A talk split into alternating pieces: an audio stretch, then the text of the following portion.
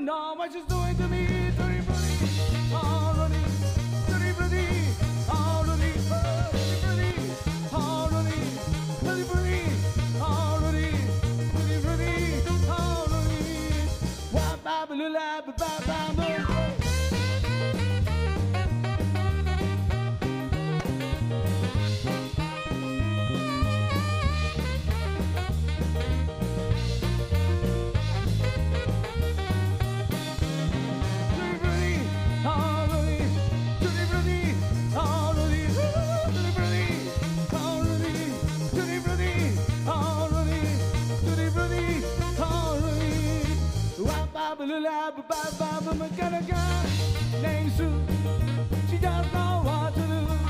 I got a girl named Sue, she just know what to do. She looks to the west, she looks to the east. Oh, you don't know what she's doing to me. Already, to the pretty,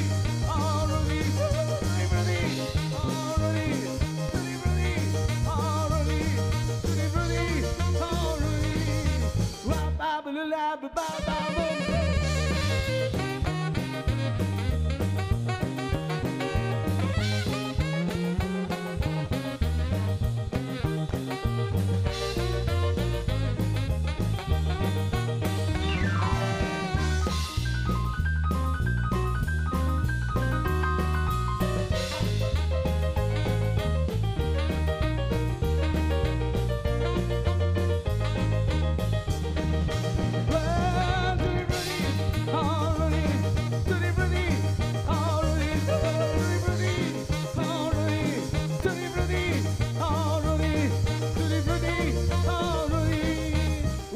Ba boom.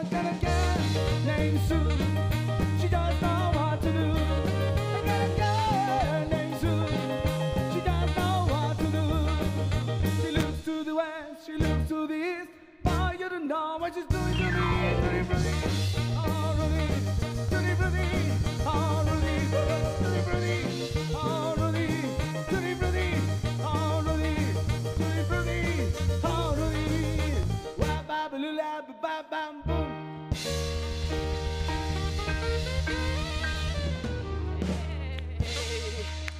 Qué manera de despertarle. ¿Qué le pareció Tutti Frutti? Aquí tenemos de todo.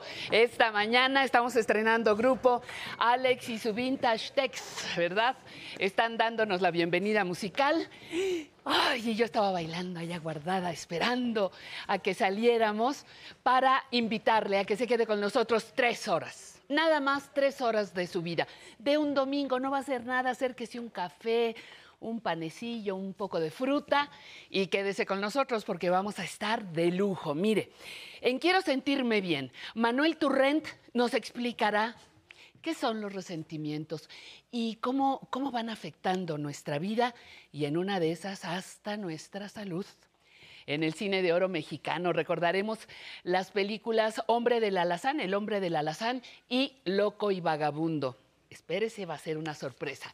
En movimiento vamos a hacer ejercicios para contrarrestar la pérdida de músculo. Además vamos a tener Muro de la Fama mejorando mi salud, la entrevista y mucha información para que usted y todo el equipo que hacemos este programa permanezcamos juntos durante tres horas. Esto es Aprender a Envejecer. Comenzamos.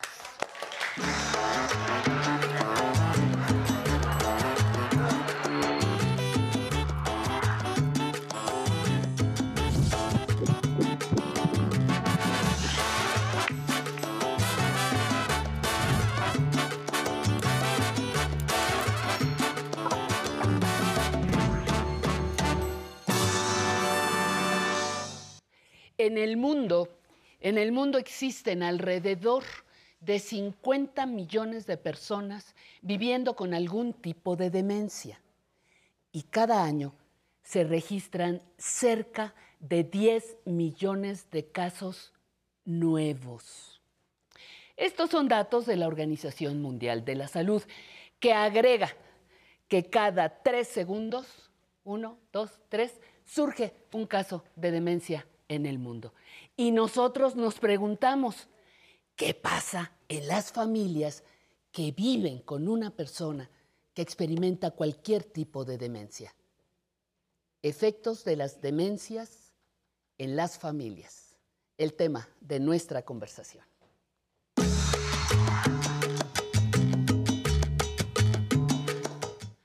¿Y quién mejor para hablarnos de esto a título profesional, a título personal, que nuestra queridísima Rosa Farrés González Arabia?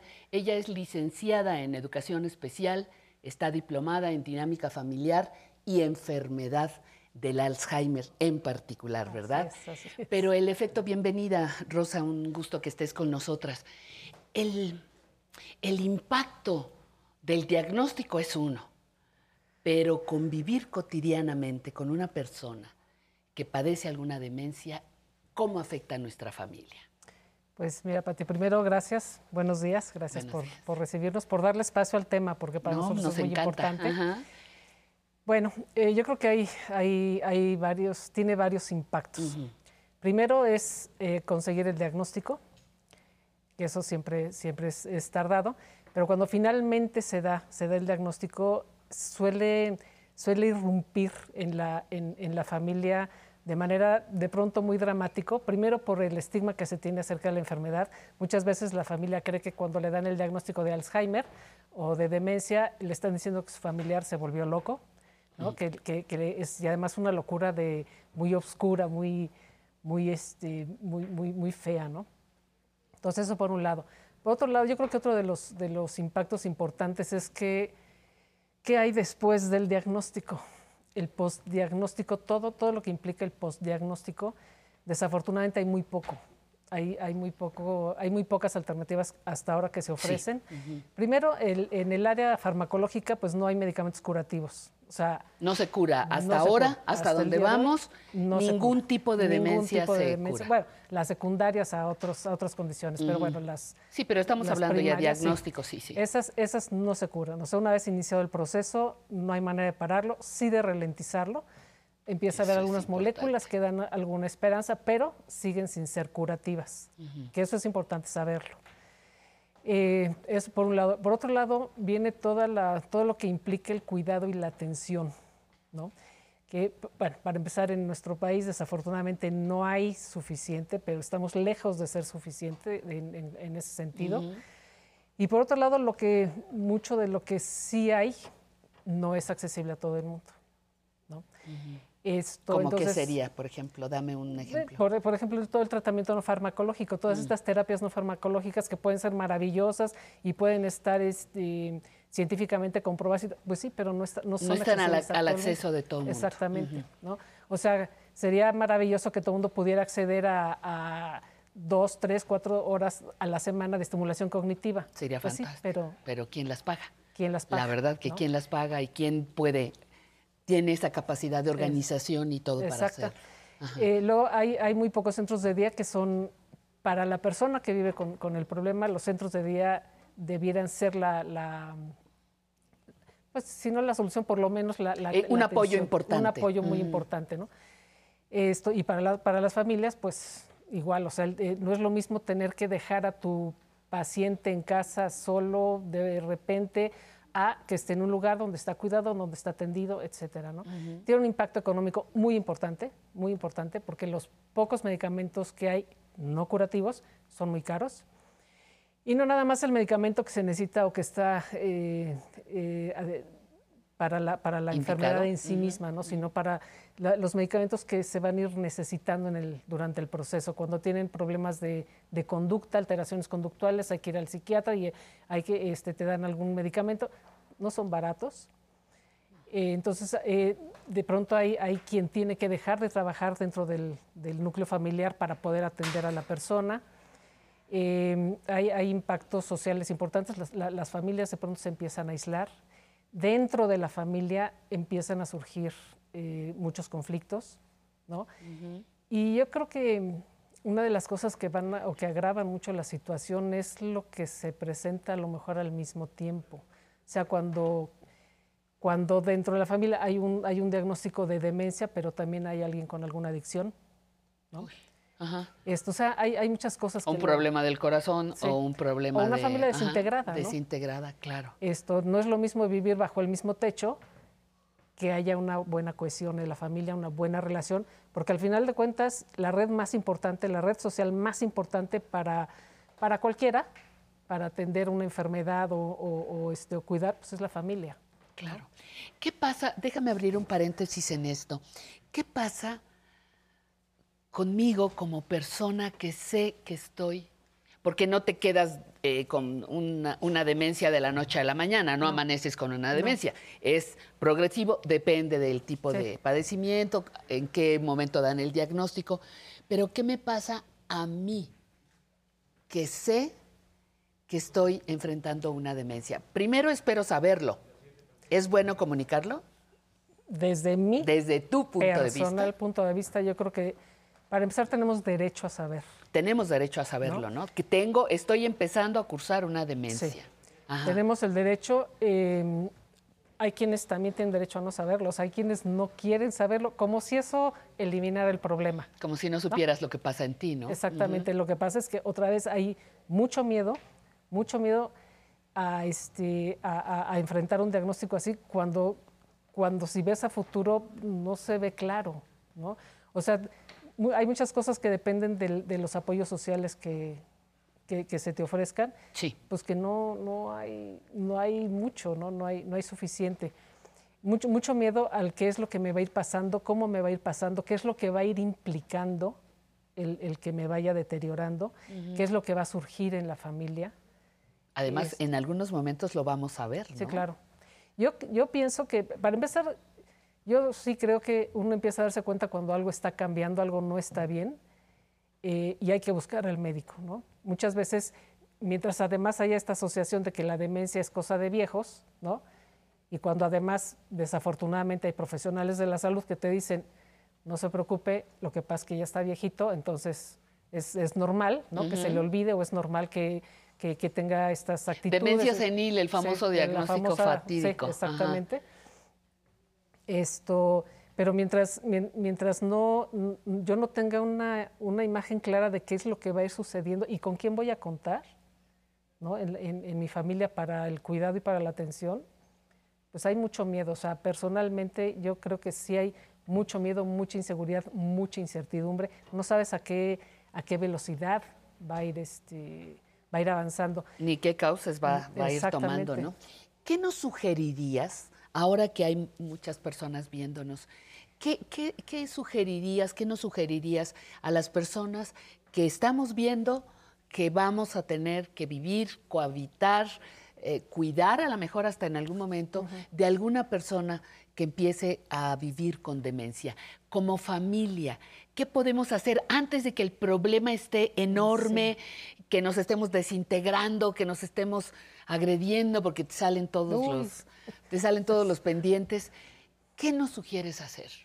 Mira, a Tú nivel ya lo viviste, internacional, ¿no? sí, a nivel internacional y este año particularmente el Alzheimer Disease International, lo que, lo que pide a gritos es educación.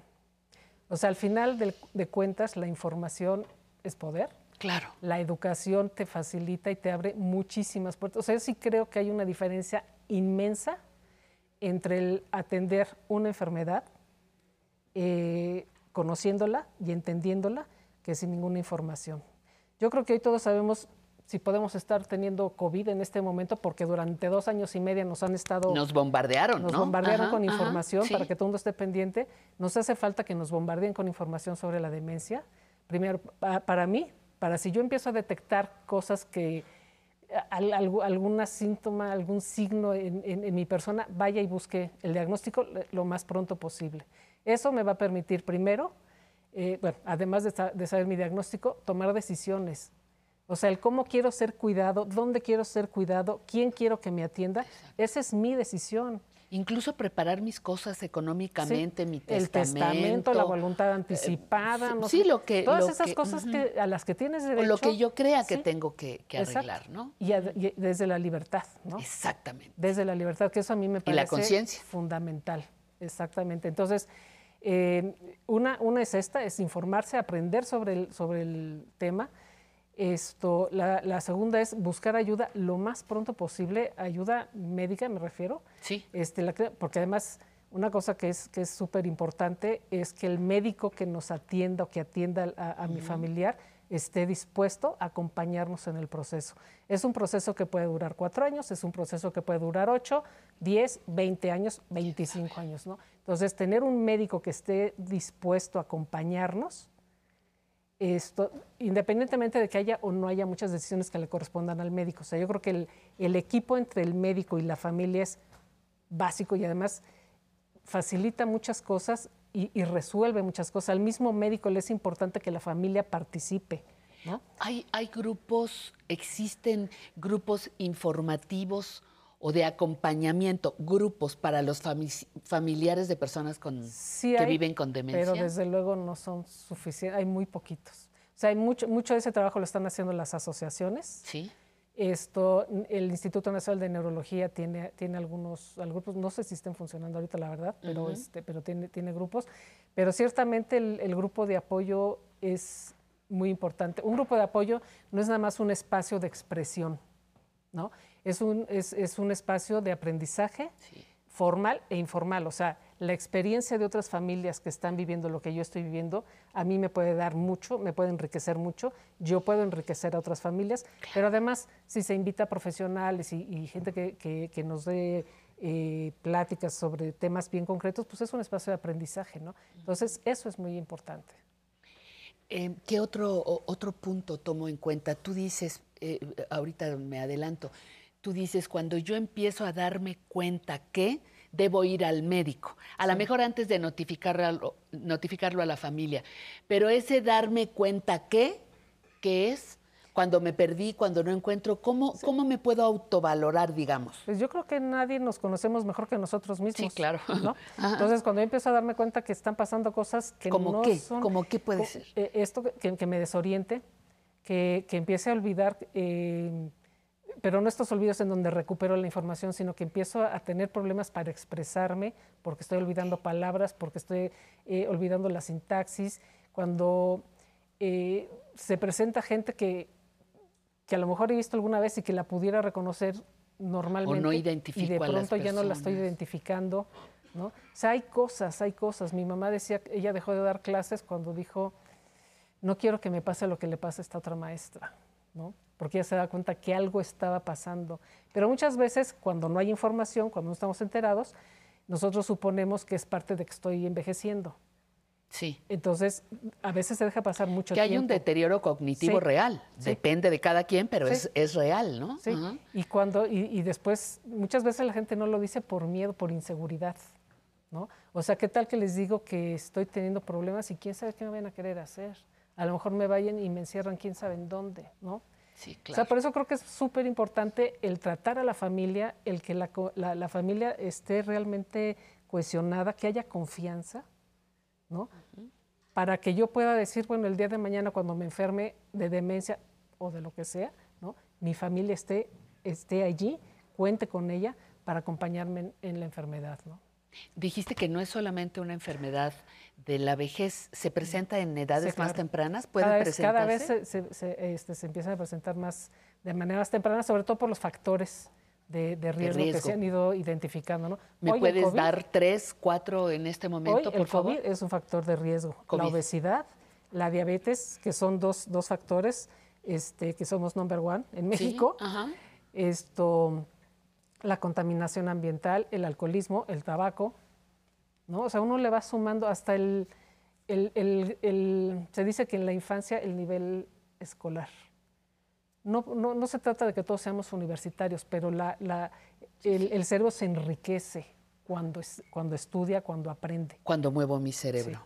¿no? Entonces, desde la infancia podemos empezar a prevenir. Queridísima Rosa Farrés, muchísimas gracias por estar aquí. Te vamos a seguir dando lata porque eh, está el compromiso de seguir dando información, nuestra pequeña colaboración en la educación. Muchas gracias. Muchísimas Muchas gracias. gracias. Rosa Farrés, muchas gracias a usted por acompañarnos. Esto apenas va empezando, así que no se le olvide que tenemos tres horas de programa, dos horas y fragmentos para, acompañarle y para seguir aprendiendo a envejecer. Estamos en la Ciudad de México, este es el 11, desde la capital de la República Mexicana.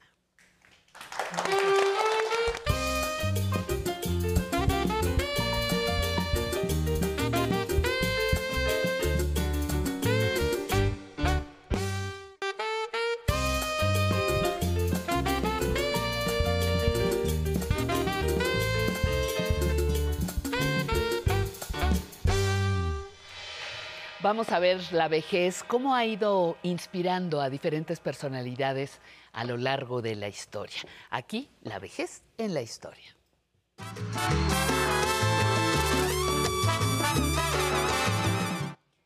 Los mejores años de la vida son los que aún no vivimos. Víctor Hugo, poeta, novelista y dramaturgo francés. Me encanta la idea de esta frase porque nos lleva a pensar en el futuro, a tener esperanza que los años por venir, los años que están por venir, pueden ser mejores. La cultura viejista, esa que nos discrimina por vejez, que hemos padecido a lo largo de toda la vida, nos lleva a pensar que cada año estaremos peor. Y pasados los 60, que ya mero nos vamos a morir. Y bueno, sí, sí es posible que la muerte esté más cerca. Pero por favor, no nos demos por muertos antes de morirnos.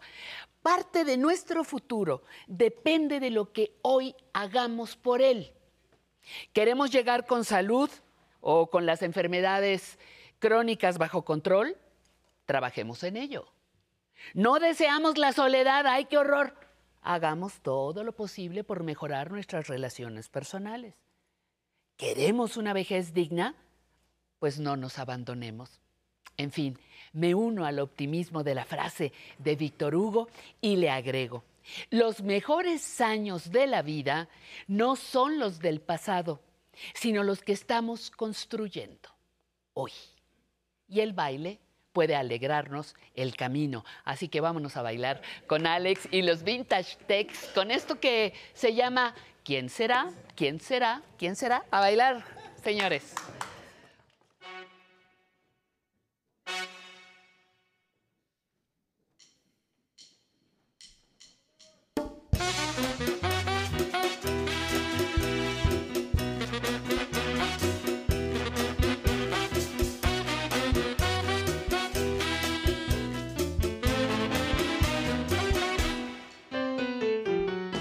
Será la que me quiere a mí? ¿Quién será? ¿Quién será? ¿Quién será la que me dé su amor? ¿Quién será? ¿Quién será? Yo no sé si volveré a querer. Yo no sé, yo no sé. Yo no sé si la podré encontrar.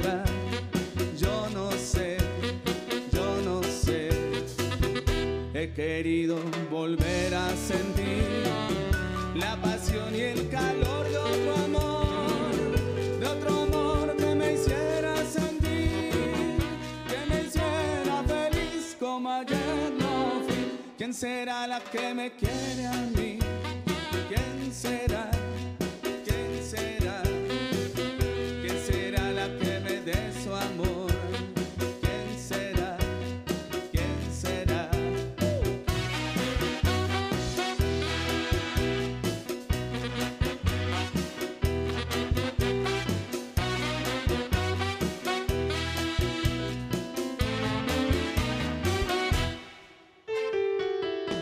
Será la que me quiere a mí? ¿Quién será? ¿Quién será? ¿Quién será la que me dé su amor? ¿Quién será? ¿Quién será? Yo no sé si la podré encontrar.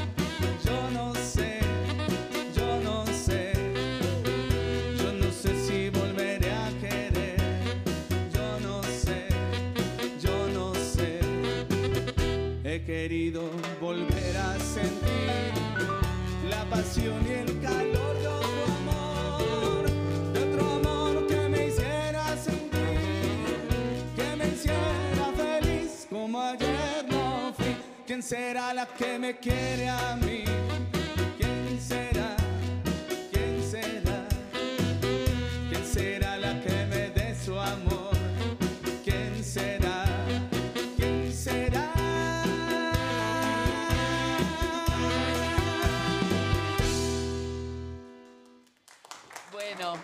Pues aquí estamos con estrenando grupo, ya lo sabe usted, y haciendo que el baile también sea parte de nuestra rutina. Muchísimas gracias por acompañarnos. Ahora le invito a la siguiente sección, Nostalgia del Once.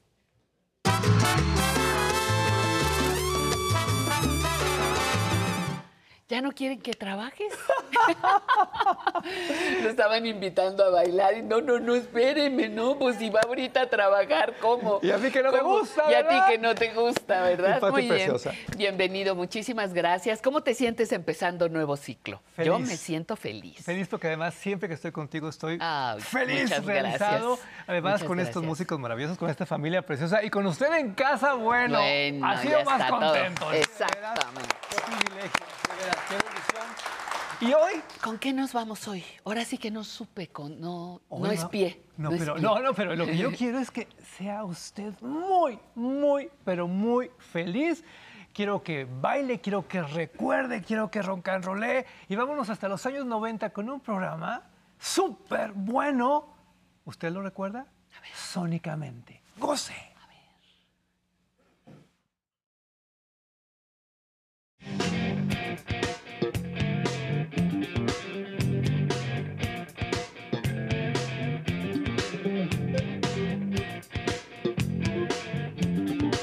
Baudelaire, Rambo, ese tipo de poesía. También me gustan Villa, Villaurrutia, los contemporáneos mexicanos. Leo más novelas, la verdad, más novela que poesía, pero, pero sí me gusta y creo que como que... Pues eso, es que la poesía tiene eso, ¿no? A veces es una expresión como muy, muy personal, ¿no? Que se puede convertir en algo muy sublime y que también puede tener muchas, y eso, que puede tener muchas interpretaciones, ¿no? Yo sí admiro mucho a la gente que, que lo domina, ¿no? Que te conmueve, que dices, oye, yo, yo quisiera haber escrito eso, o como yo he pensado muchas veces eso y lo ves plasmado, escrito de una manera y es así como, es muy conmovedor, ¿no? Javier Marías es un, un escritor que, que me gusta muchísimo. Qué cosa, Uy, acabas de tocar corazones con ese testimonio, ¿eh? Corazones de hombres, de mujeres. Ahorita es un personaje, era un personaje Sí, caray. importante la Rita.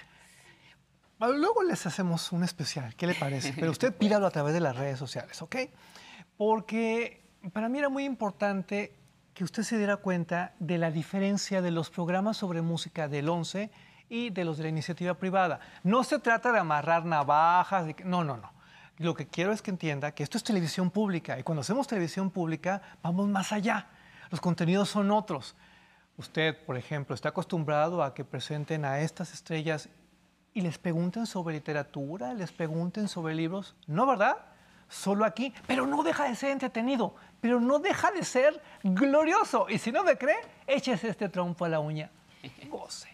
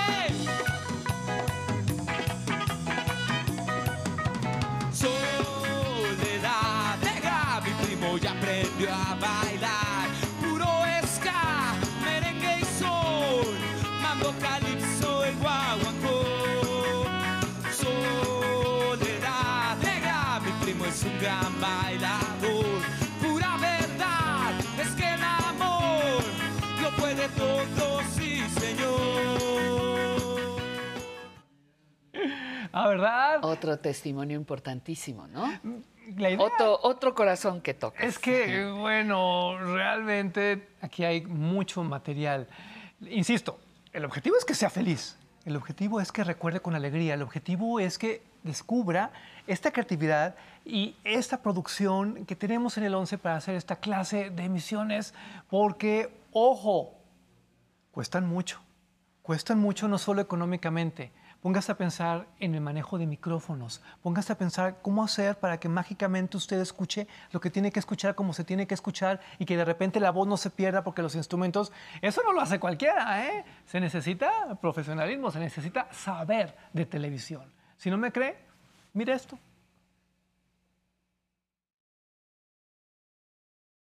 Cuando las cosas se masifican de esa manera, yo pierden como eh, lo que quiere decir, se pierde completamente porque se vuelve algo completamente cotidiano y común, entonces dejan de significar las cosas cuando se vuelven eh, pues ya como algo establecido.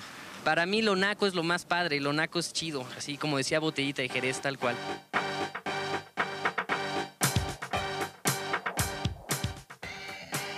O sea, hay muchas cosas que están hechas con las patas que, pues, digo, es mucho mejor ver eso que ver una super mega producción. A veces yo prefiero ver el Canal 9, una película mexicana. ¿Y qué es eso? Es que retomamos lo de lo naco es chido y nos emocionamos mucho aquí. Pero lo naco chida es de, es de botella, es de botellita. Ajá. La cuestión son los contenidos. Porque, ojo, sónicamente sí, tiene que ver con el rock en español, tiene que ver con el rock desde muchas perspectivas, tiene que ver con una plataforma como no había otra en su momento para ciertas celebridades que o se presentaban aquí o no se presentaban en ningún otro lado porque tenían las puertas cerradas. Uy, bueno, ya es hora. Pero la cuestión es que en medio de todo esto hay grandes ideas, hay grandes propuestas, hay grandes contenidos. Porque el entretenimiento también tiene contenidos y lo que viene a continuación yo creo que creo que le va a gustar.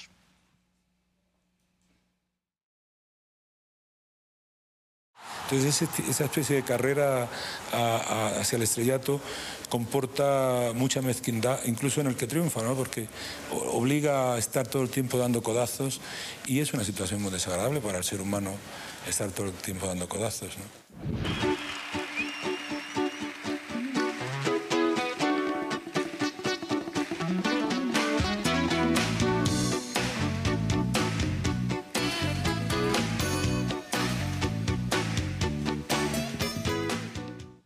¿Tu amigo? Acaba.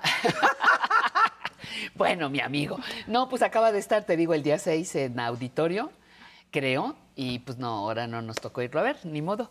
Pero eh, tiene 80 años y sigue rock and rollando. Sigue rock and rollando. Se fue, se retiró, hizo un concierto de retiro y luego regresó porque dice que es adicto al público, Hace bien. adicto al aplauso. Esas adicciones me gustan. ¿Esas te gustan? Pero quiero que se dé cuenta de una cosa.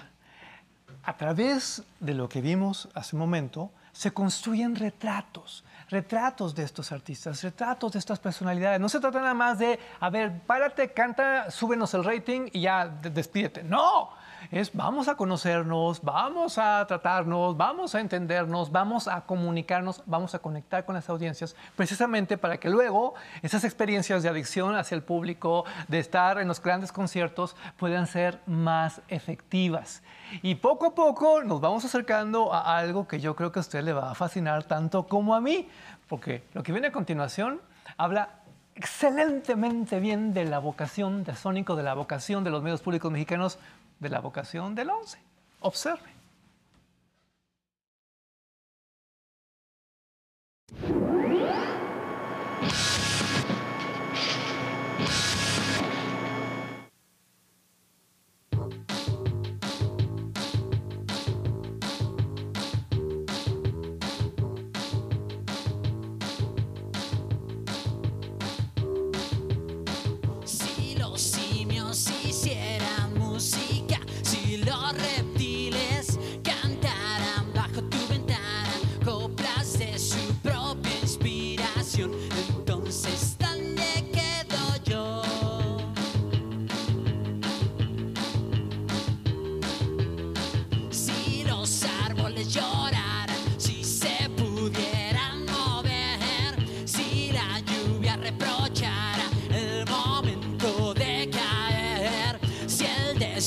Hiciera versos y en pedazos al calor. Si el calor se detestara y viajara a otra región, entonces ¿dónde Lo sé, lo sé. Rubén está en el candelero por cuestiones de redes sociales y demás, pero finalmente es un gran artista. Café Tacuba siempre será Café Tacuba. Y tienen una carrera sólida. so- puedes, pueden gustarte, pueden no gustarte, pero es una carrera sólida.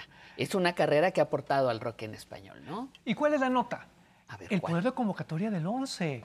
Porque, ojo, estas estrellas no se presentan en cualquier lugar, estamos de acuerdo.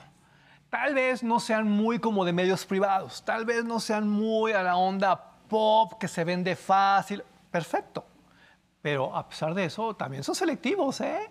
Y créanme, tenerlos en el 11 manda mensajes. Mensajes como el que va usted a escuchar a continuación.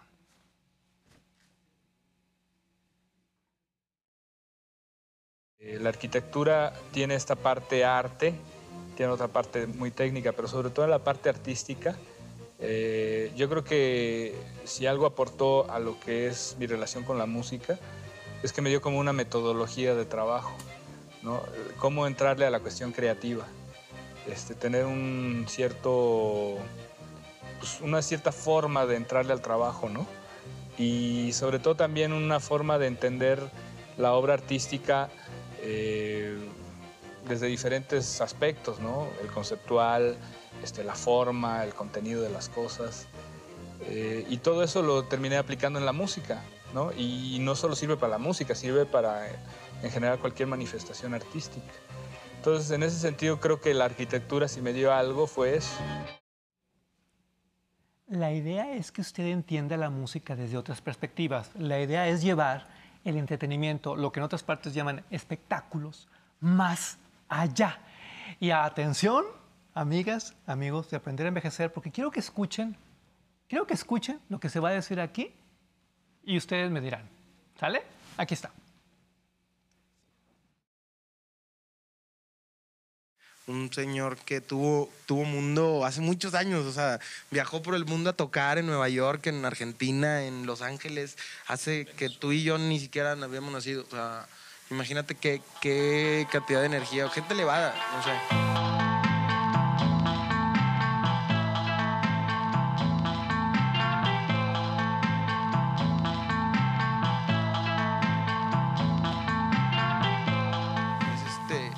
Sentarse al piano, el señor es, es de las personas que se sienta al piano y si no le cierras el piano, ahí se va a quedar todo el santo día tocando.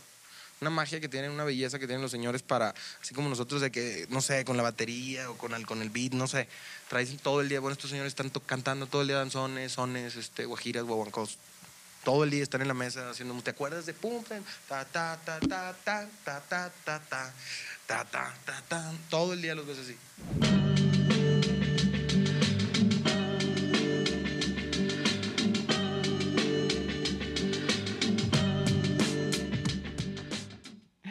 Es hermoso, Ay, Pati. qué ¿Cómo- belleza, sí. ¿Qué opinas? Eh, pues, ¿cómo que qué opino? Imagínate que ellos hablen así de un músico clásico cubano, 77 años, murió ya hace un rato, pero creo que la aportación musical para estas generaciones ya está, ¿no? Eso me parece digno de, de destacarse. Pero por supuesto, para que vean que esta actitud de respeto entre generaciones no es nueva. Y yo quiero que vean, bueno, cuál es el resultado de esa nostalgia. ¿Cómo la podemos ver en la programación de hoy, de el 11?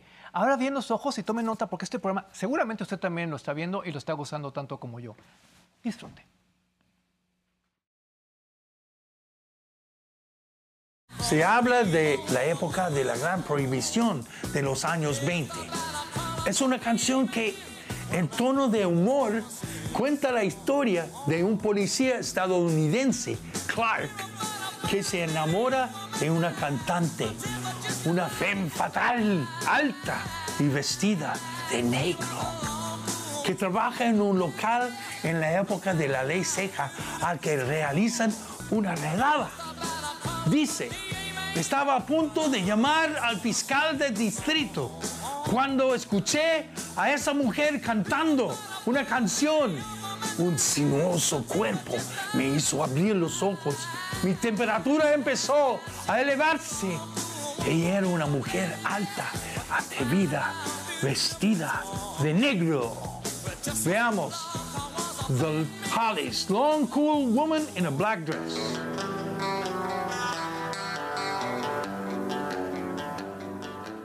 Rola viejísima. Lo amo, lo amo, lo amo. Sí, tiene que ver esto los domingos en la tarde aquí en el 11 porque es un programón. ¿Se va, ¿Se va con canciones viejas? Exacto, pero Ah, no lo he visto. Que, disculpen, no, de No. verdad no. Esa hora es muy difícil para mí los domingos, pero A ver. lo haremos. Se trata de tomar las grandes canciones eh, clásicas en Clásicas inglés para los- traducirlas, explicarlas y el resultado es tan entretenido, tan entrañable que realmente ha valido la pena pasar de sónicamente a esto. Luche por ver la programación del 11, creo que va a encontrar joyas siempre y Pati, gracias por este privilegio. No, y qué regalo nos trajiste en este, en este nuevo ciclo. Gracias, Álvaro, y gracias a usted. Continuamos.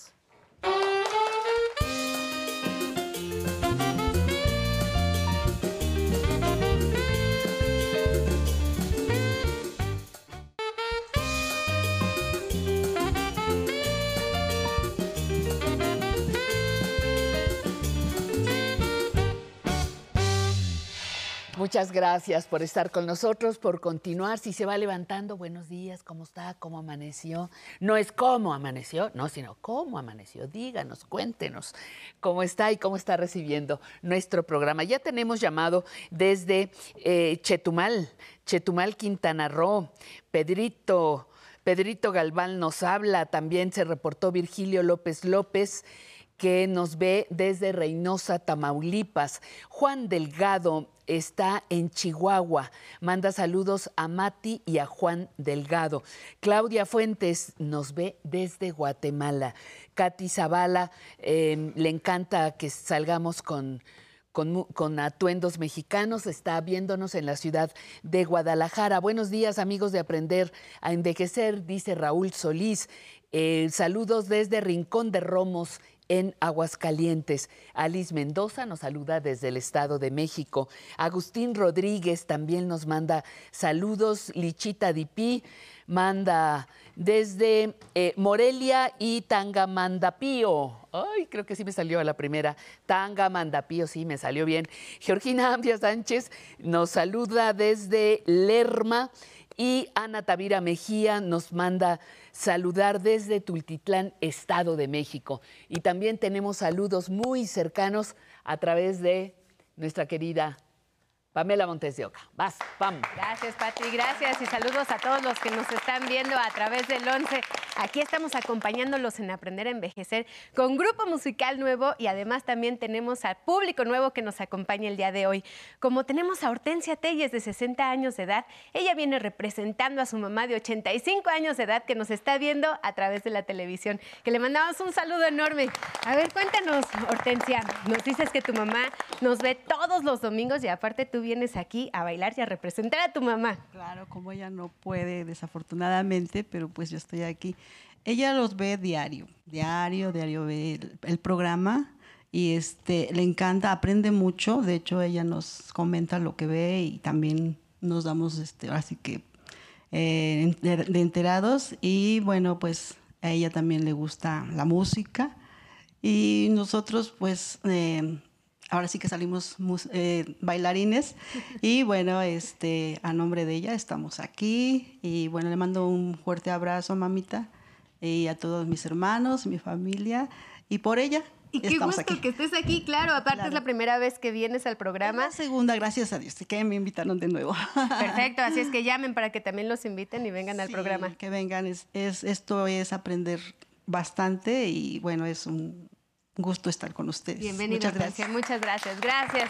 Y de este lado, déjenme les comento que Armando Venegas hoy cumple 70 años de edad. ¡Felicidades, Armando! Qué bueno que 72. Ah, 72, Claro ándale. sí.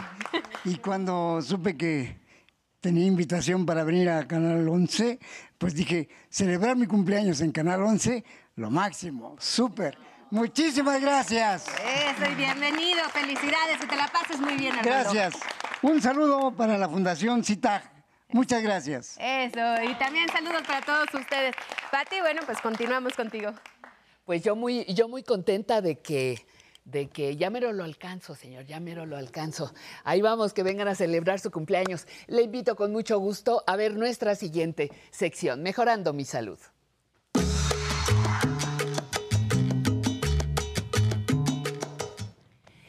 72 años, se dice fácil, pero ahí va y bailarín y viene a celebrar, me encanta. Me encanta. Citlali López, maestra en ciencias médicas, ¿con qué nos vamos hoy? Hoy, querida Patti, vamos a platicar sobre el uso de esteroides y la alerta que deben de tener los adultos mayores. Los esteroides son un grupo de medicamentos Ajá. que sirven para muchas cosas. Por ejemplo, eh, ayudan al metabolismo. Bueno, los Mm. esteroides en general tienen una función en nuestro cuerpo y una producción en nuestro cuerpo. ¿Natural? Natural, que nos ayudan para el metabolismo de carbohidratos, lípidos, proteínas, regulan el sistema inmunológico porque regulan la inflamación, eso es algo muy importante, y también es algo fundamental decir que mantiene el equilibrio de la célula de nuestro cuerpo, así como también nos ayuda a la cognición. Perfecto. Entonces es importantísimo que sepamos que primero es algo que producimos nosotros, pero bueno, cuando nosotros utilizamos un esteroide de manera médica, de manera sintética, por decirlo de una forma fácil, se utiliza en un gran grupo de enfermedades. Las principales son enfermedades reumáticas, artritis, lupus, síndrome anti- antifosfolípidos, en asma, en enfermedad pulmonar obstructiva crónica, El entre las más importantes. Pero últimamente y de manera indiscriminada se utiliza mucho en las enfermedades respiratorias sencillas. En el COVID, por ejemplo, se, utilizó muchísimo y hoy queremos hacer una entrevista con una importante reumatóloga de nuestro país porque queremos hacer conciencia de cuáles son las precauciones que debemos de tener para utilizar Estos- este- estos esteroides, estos esteroides. incluso con las personas que tienen que utilizarlos porque viven con una condición reumatológica de manera crónica. Y tenemos la entrevista con la doctora Pues Carla vamos a ver qué nos dice. Gracias.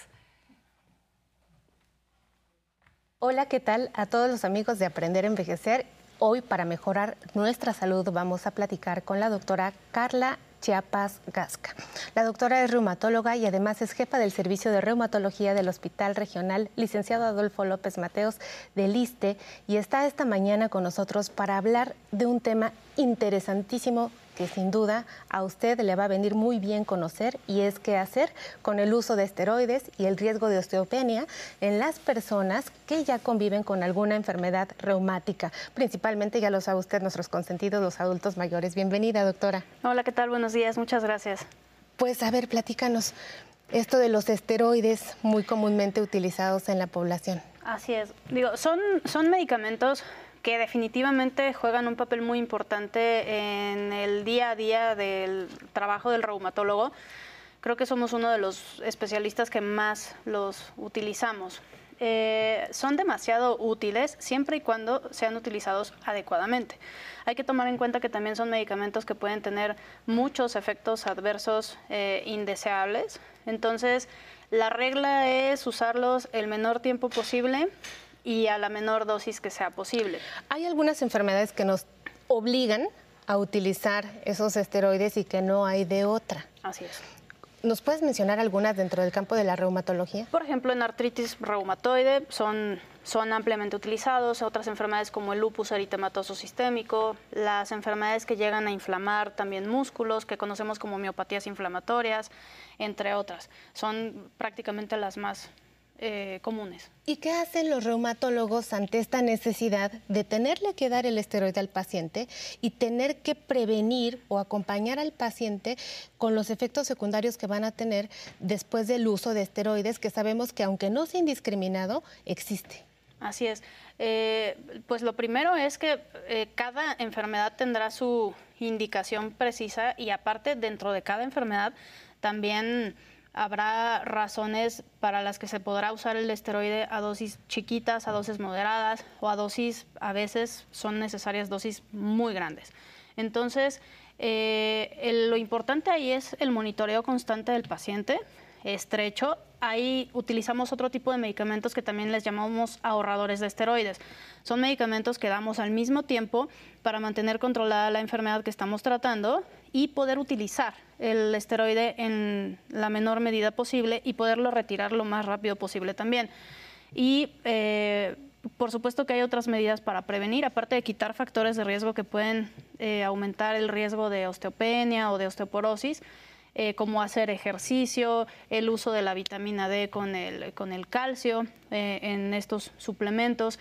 Hay pacientes que a lo mejor si tienen mucho riesgo es necesario ya utilizar tratamientos eh, aunque no tengan como tal el diagnóstico de, la, de una osteoporosis, eh, que habrá que, que, usarlos si se piensa que el esteroide no va a poder ser retirado tan rápido como quisiéramos. ¿Qué es lo que más nos preocupa? ¿Nos puede mencionar, doctora, cuáles son los principales efectos eh, secundarios poco deseados de los esteroides? Sí, todo depende mucho de la dosis y también del tiempo de uso pero los efectos más importantes es que pueden subir la presión, pueden provocar diabetes o en gente que ya es diabética pueden eh, descontrolar de forma muy importante la glucosa. Eh, atrofian los músculos, es decir, los adelgazan y los vuelven muy flaquitos y débiles. Eh, los huesos también se vuelven, se descalcifican, se les pierde el mineral, se vuelven muy frágiles y con alto riesgo de fractura. La piel también se vuelve muy delgada, eh, hay fragilidad en, los vasos sanguíneos, se rompen fácilmente, entonces les salen moretones con facilidad. Eh, suben mucho de peso también los, los pacientes, puede haber acné, entre otras cosas, hay dificultad para la cicatrización de heridas y hay mayor riesgo de infecciones. Y que justo para estos efectos secundarios se utiliza esta medicación previa y estas medidas preventivas de las que nos habla, doctora. Sí, dependiendo del, del, del tiempo que, que, estamos pensando que vamos a, a, a, tener que utilizar con el paciente específico el, el, medicamento. Hay personas que nos están viendo y no saben qué es un esteroide. ¿Nos puede decir nombres? Ah, claro. Eh, ejemplos de esteroides es esto que, que todo el mundo conoce como cortisol o la cortisona y que de ahí hay una gran cantidad de, de derivados como la prednisona, el deflazacort, la hidrocortisona, la dexametasona, la betametasona, que son los más utilizados. Todas las que terminan en zona prácticamente. sí. pues, muchísimas gracias, doctora. No, Vamos a seguir hablando de este tema en el auditorio. Pues es un tema importantísimo. Y me encantó la parte que si lo tomamos en la dosis adecuada, el tiempo adecuado, nos va a hacer mucho bien. Malo cuando yo le agarro cariño. Eso.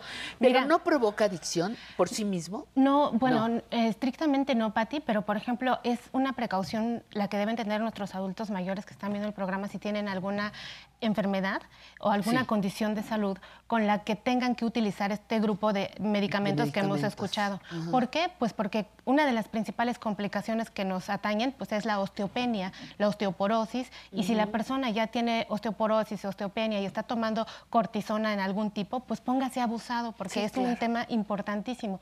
Las personas que conviven con diabetes tampoco pueden tomarlos porque como vimos al principio que les dije que servía sí, para el metabolismo de los carbohidratos, lípidos, este, proteínas, proteínas pues las personas que viven con diabetes favorecen a que se eleven los niveles de glucosa y eso es muy malo. También favorece el riesgo cardiovascular hasta dos a tres veces más consumir esteroides a las, con respecto a las personas que no los consumen. Uh -huh. Entonces es muy importante visualizarlo y también tener en cuenta que favorece también la aparición de cataratas.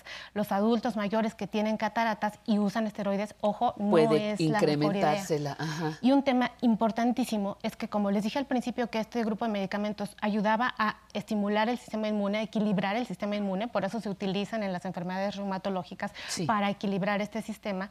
Cuando las personas no lo tienen indicado y lo utilizan porque el farmacéutico se los vende muy fácilmente o porque a la vecina le funciona muy bien y a mí me va a funcionar o porque tenemos baja tolerancia a convivir con la enfermedad pasajera como las enfer enfermedades respiratorias, una gripita, ya sea viral o bacteriana, favorecen inmunodepresión.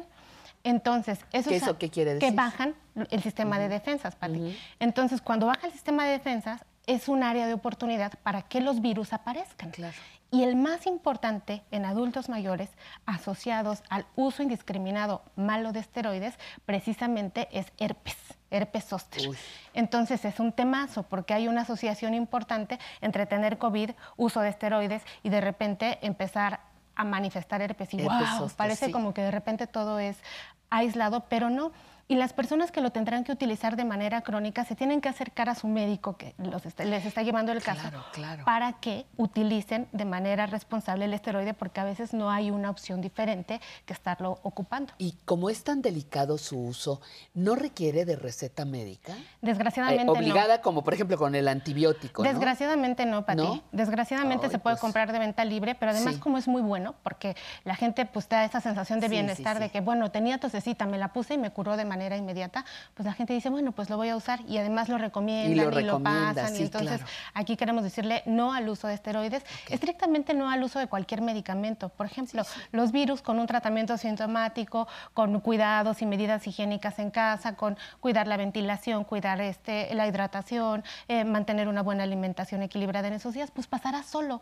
Pero como tenemos eh, la, la necesidad de estar bien y de no soportar que tenemos la visita de algún virus, de alguna bacteria, pues entonces tomamos y abusamos de este grupo de medicamentos, lo cual ya viste todo lo tremendo que trae en cuanto a efectos secundarios a la salud. A, mí me encanta la parte que haces eh, de decir que nosotros tenemos que ser responsables de lo que, de la automedicación sobre todo, pero los médicos tendrán también que hacer una buena historia clínica para que entiendan que no pueden darnos gratuitamente este medicamento, ¿no? Totalmente, Pati, ojalá. O sea, de ambas partes. Yo no me automedico y mi doctor me ayuda correctamente. Y además, como ya vi aprender a envejecer y mejorando mi salud, ya voy y le digo al doctor, oiga doctor, pues yo ya llevo 10 años, yo ya llevo tanto, mi dosis está así. Entonces los pacientes tienen poder y dicen, ah, miren, el conocimiento me dice, doctor, claro. cámbieme la dosis.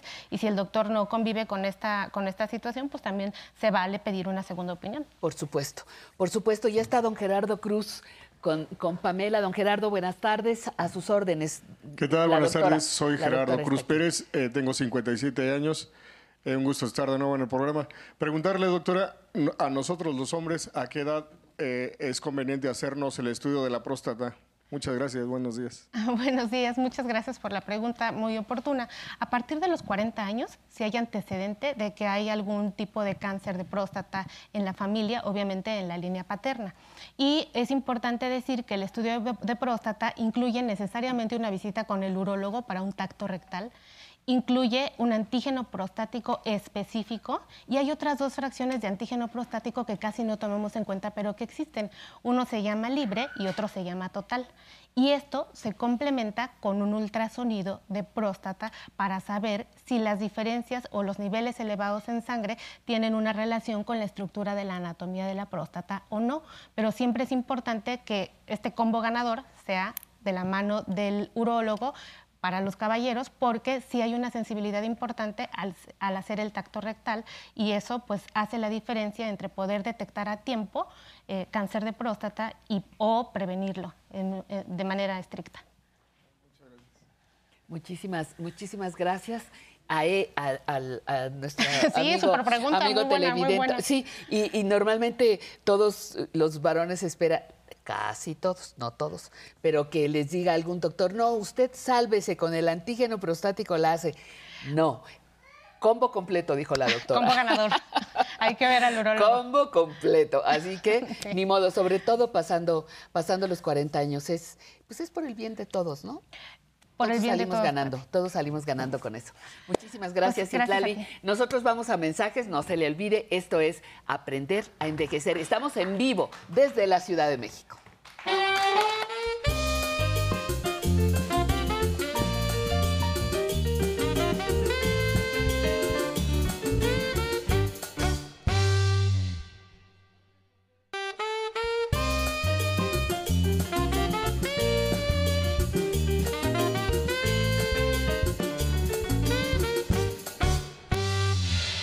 Yo espero, yo espero de verdad con mucho gusto que usted esté pasando, que usted esté pasando, perdón, andaba yo acá distraída, este, que usted la esté pasando muy bien. Nosotros llevamos una hora de programa y nos encanta. En Zona Tecnológica, unos minutos más, Alan Calvo nos explicará cómo, eh, cómo saber usar el traductor en el teclado. Hoy nos va a resolver muchísimas cosas. En la entrevista tenemos al ingeniero Humberto Terán, un hombre que tiene una larga historia en las grabaciones, en la radio de este país, en los conciertos. Y vamos ahora con nuestra sección, no se la puede perder, Conociendo mis derechos.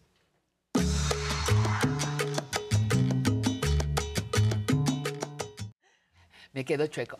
Conociendo mis derechos. Eso, porque dije. Derechos, derechos. Derechos, derechos. ¿Cómo estás, Nancy? Muy Qué bien, gusto querida verte. Pati. Muy, muy, este, muy fresquita esta mañana. Ya no te vi de pants llegar Ya no, de la corrida. la semana pasada en el baile, en la fiesta. Sí, y, hoy me, me siento muy contenta porque empezamos un nuevo ciclo y estamos afortunadamente todos los que los que pertenecemos a este a este grupo. Hoy dices que nos vas a hablar de qué? Documentos básicos en desastres naturales. Ay, ay, ay, ay. ay. ¿Ves que nos bueno, muy está- buena nos- idea, nos claro. está llegando duro, mi claro, querida claro. Pati.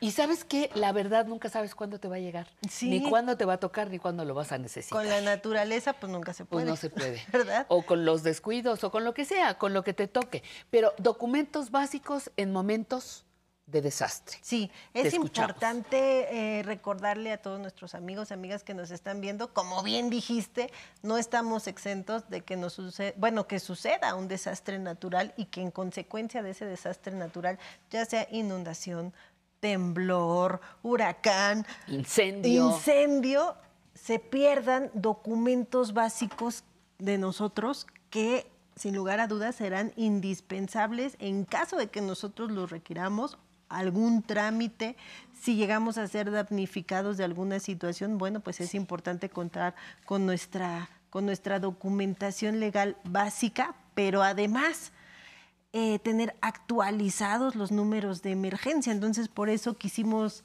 ahorita que nos están ahí dando algunos este, sustos la naturaleza, tocar, tocar este, este, este tema. Nosotros se nos ha dicho que es importante tener la mochila de vida, ¿no? Pero también nosotros queremos recordarles, reforzar y recomendarles tener en esa mochila de vida nuestros documentos básicos. ¿Cuáles son? serían esos? Sí. Eh, Sería importante contar con una copia de nuestra acta de nacimiento, de nuestra identificación oficial, por lo general es INE, INE para ajá. la credencial para votar, del CURP, también contar con nuestro CURP. Eh, Súper importante, número de seguridad social, por si lo requiero, por si requiero acudir a una institución de- de salud, si estoy yo herido. Si cuentan con seguros de gastos médicos, copia de, De la, la póliza, póliza. porque también la puedo necesitar. Importante, comprobante de domicilio también, porque este en algunos documentos básicos nos piden un comprobante de domicilio para poder tramitarlos o poder acreditar que somos de esa demarcación territorial. Entonces también meternos ahí en nuestra mochila de vida un comprobante de domicilio. Ahora bien, si hace mucho bulto todos estos papeles, No, pues podemos cinco. tenerlos Eh, Un USB. en, claro. una, en un dispositivo móvil, ahí guardarlos y tenerlos en nuestra mochilita de vida, el nuestro y el de toda nuestra familia, ¿no? En caso de que lo llegáramos a necesitar. Ahora bien, se recomienda, los expertos nos recomiendan hacer simulacros de actualización de información. ¿Qué es esto? Si yo tengo mi número de seguridad social, si tengo mi póliza, verificar que sean los últimos documentos que yo tengo, ¿no? Que no, re- que no tenía un seguro de vida, seguro de gastos médicos con alguna compañía anterior y sea el que guardo, Sí, no, sí, sino el que actualmente eh, yo, yo tengo para, como dijimos, en caso de que yo lo llegara a necesitar, bueno, pues ya con ese documento puedo, por lo general dan credenciales, los Sí. seguros, entonces contar con ese documentito.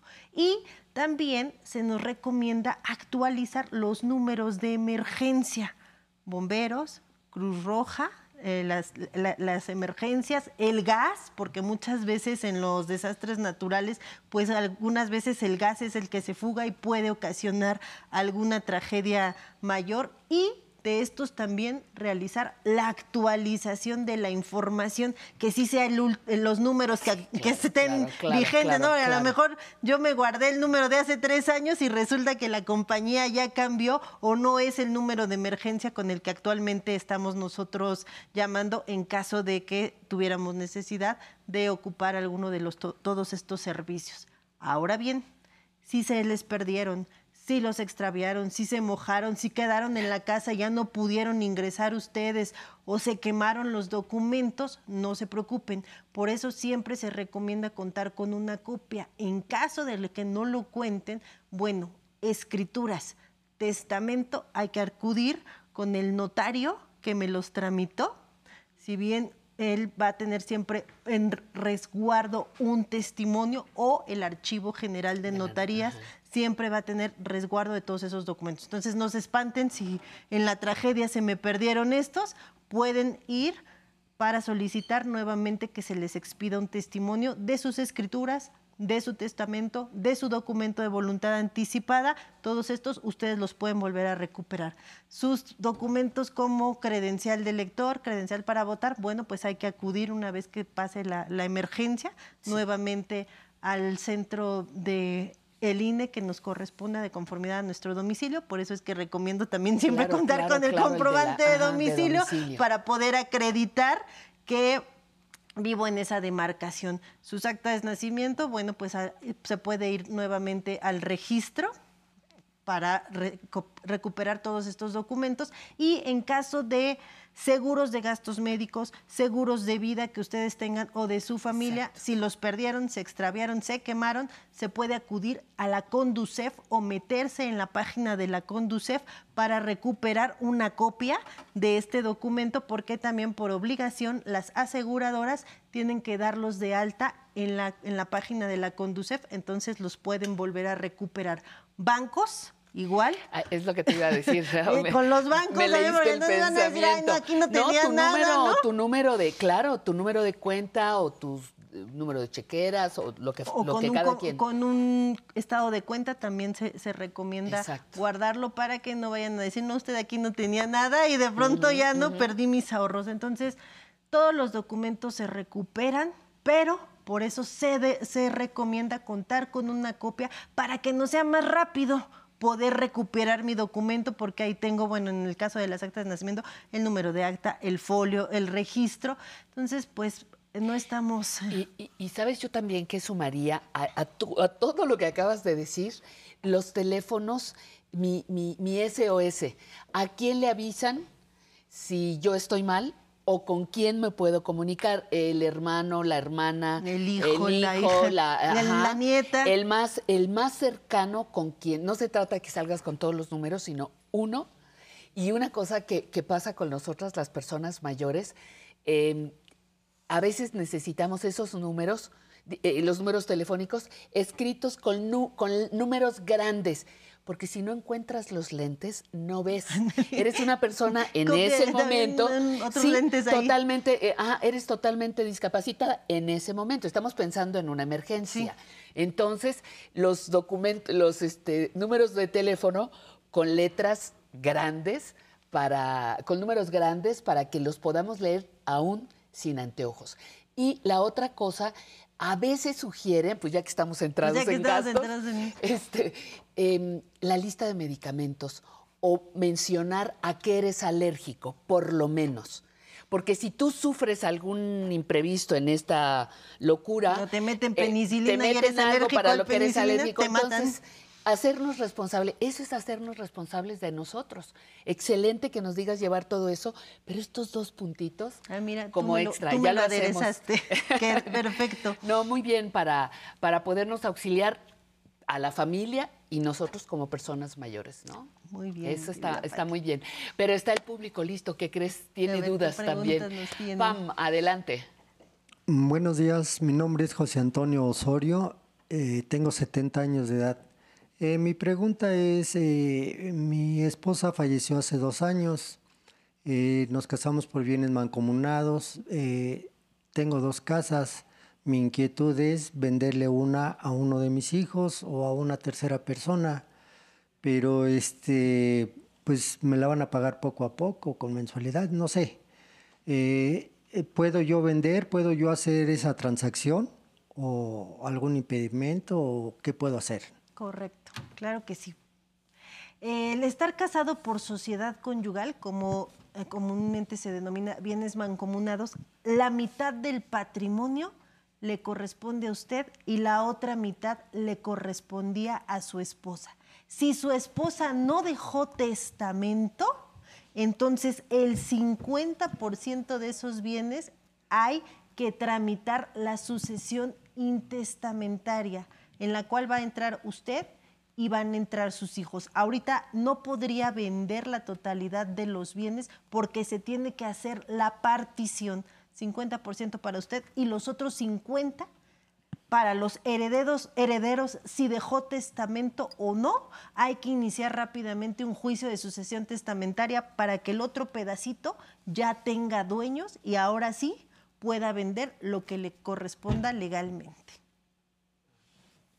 Tiene- o sea, por eso hemos insistido tanto en que dejemos testamento. ¿Cómo, cómo se puede hacer un te- bueno, ya no nos va a dar tiempo, pero Lo, to- nos- lo agarro para otro lo tema. agarramos para- otro tema. ¿Cómo puedo, ¿Cómo puedo dejar el testamento para mi pareja en caso de, de habernos casado por bienes Sí se puede, ¿eh? sin problema. Sí, por eso digo, ¿cómo se hace? Nos das una idea y ya dejamos todo en orden. En orden. ¿De acuerdo? Gracias, Nancy. Qué bueno Gracias que nos traes esta información tan importante. Y usted ahora un poquito de divertimento. ¿Qué le parece la sección Cine de Oro Mexicano? Disfrútela.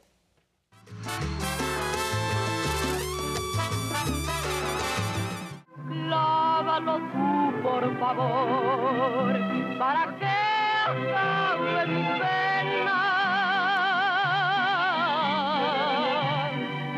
La máquina del tiempo de cine del 11 presenta un par de obras maestras del cine mexicano, Loco y Vagabundo y El hombre del alazán. Que las disfruten. Rogelio A. González es un director habitual en las funciones de cine del 11. Ahora le presentamos una de esas películas casi inmortales, autoría de este director. La película se titula El hombre del alazán y tiene un argumento que parece nunca pasar de moda.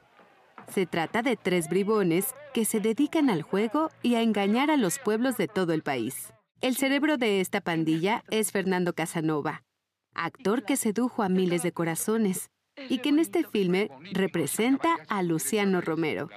¿Pero qué le hago si ando de vuelo en vuelo? Más vuelan los pájaros y cada uno tiene su nido. El pícaro trío se complementa con Óscar Ortiz de Pinedo, un mago del arte cómico, Don Julio dice que tiene seca la garganta.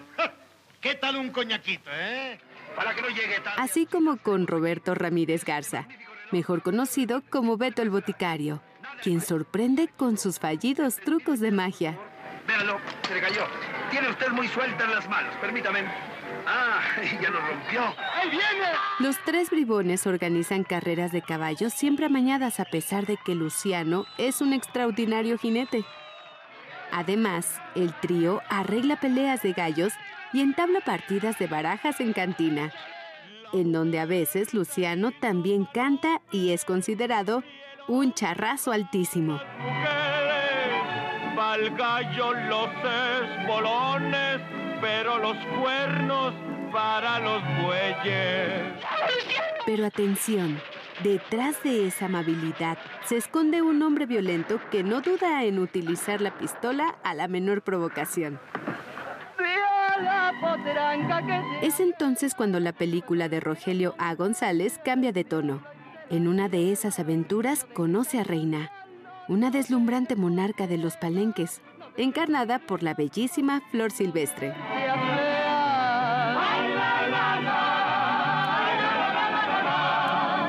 La soberana de la canción ranchera deslumbra a su vez por el atrevido personaje que interpreta, y de hecho termina por quedarse con el papel protagónico.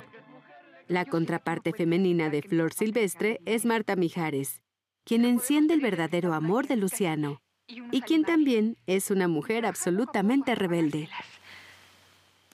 Vamos a ser tan felices. Luciano, Esta película también reúne a grandes talentos de la canción mexicana. La nostalgia se enciende con las voces de José Alfredo Jiménez, Cuco Sánchez y Matilde Sánchez, La Torcasita. No pueden perderse El hombre del alazán, obra maestra del cine de oro y de la música ranchera. Hoy solo encuentro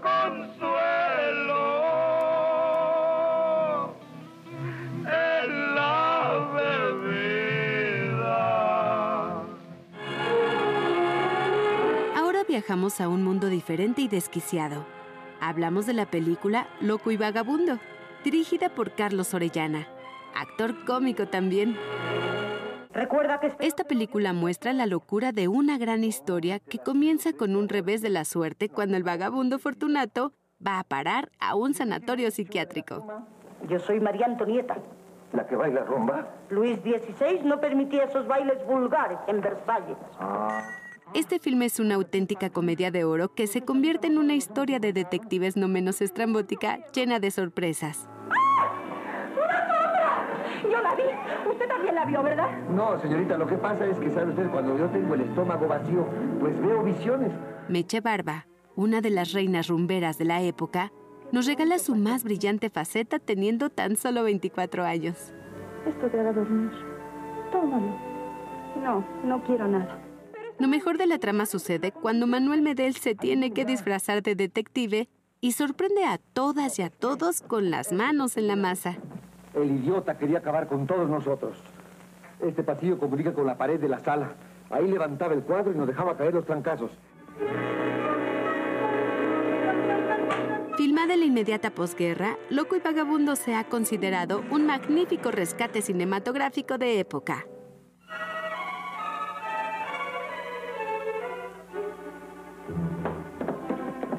Fortunato, ¿dónde estás, mano?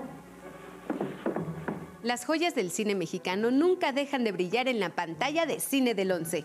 Consulte la cartelera y disfrute de su programación.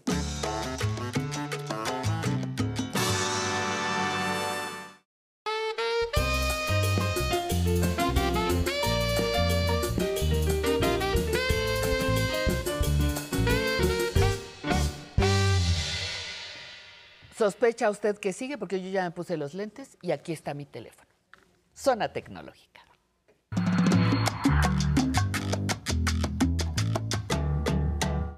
Listo para hacer la tarea. Muy mi bien, querido Pati. Alan Calvo, experto en tecnología, que hoy nos vas a dar una traducción. A ver. Exactamente. Nos vas a enseñar a traducir, a encontrar traducción de algunas palabras. ¿Cómo es eso? Así es. Vamos, primero que nada, buenas tardes a todos, a todo nuestro público, a todas las personas que nos acompañan. Y hoy vamos a aprender a utilizar el traductor de Google, Pati. Y esta se me hace una maravillosa herramienta que podemos utilizar en nuestro día a día. Pero fantástico. Es fantástica porque eh, nos brinda muchísimas opciones para poder traducir textos eh, a través de la cámara de mi dispositivo. Lo podemos hacer en tiempo real. Por ejemplo, si nosotros salimos de viaje y nos encontramos en un aeropuerto o queremos leer alguna, algún señalamiento, podemos utilizar la cámara de nuestro dispositivo y traducir, saber qué es lo que dice este, en tiempo real. Podemos traducir folletos, textos, fotografías.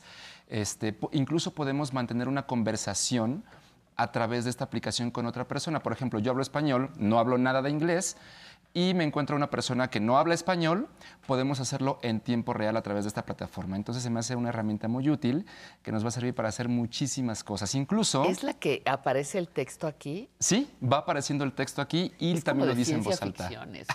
Sí. Ir a otro país y poder hablar, bueno, no poder hablar, hacerte entender Claro. y entender sin que hables el idioma, eso sí ya es brujería pura, oye.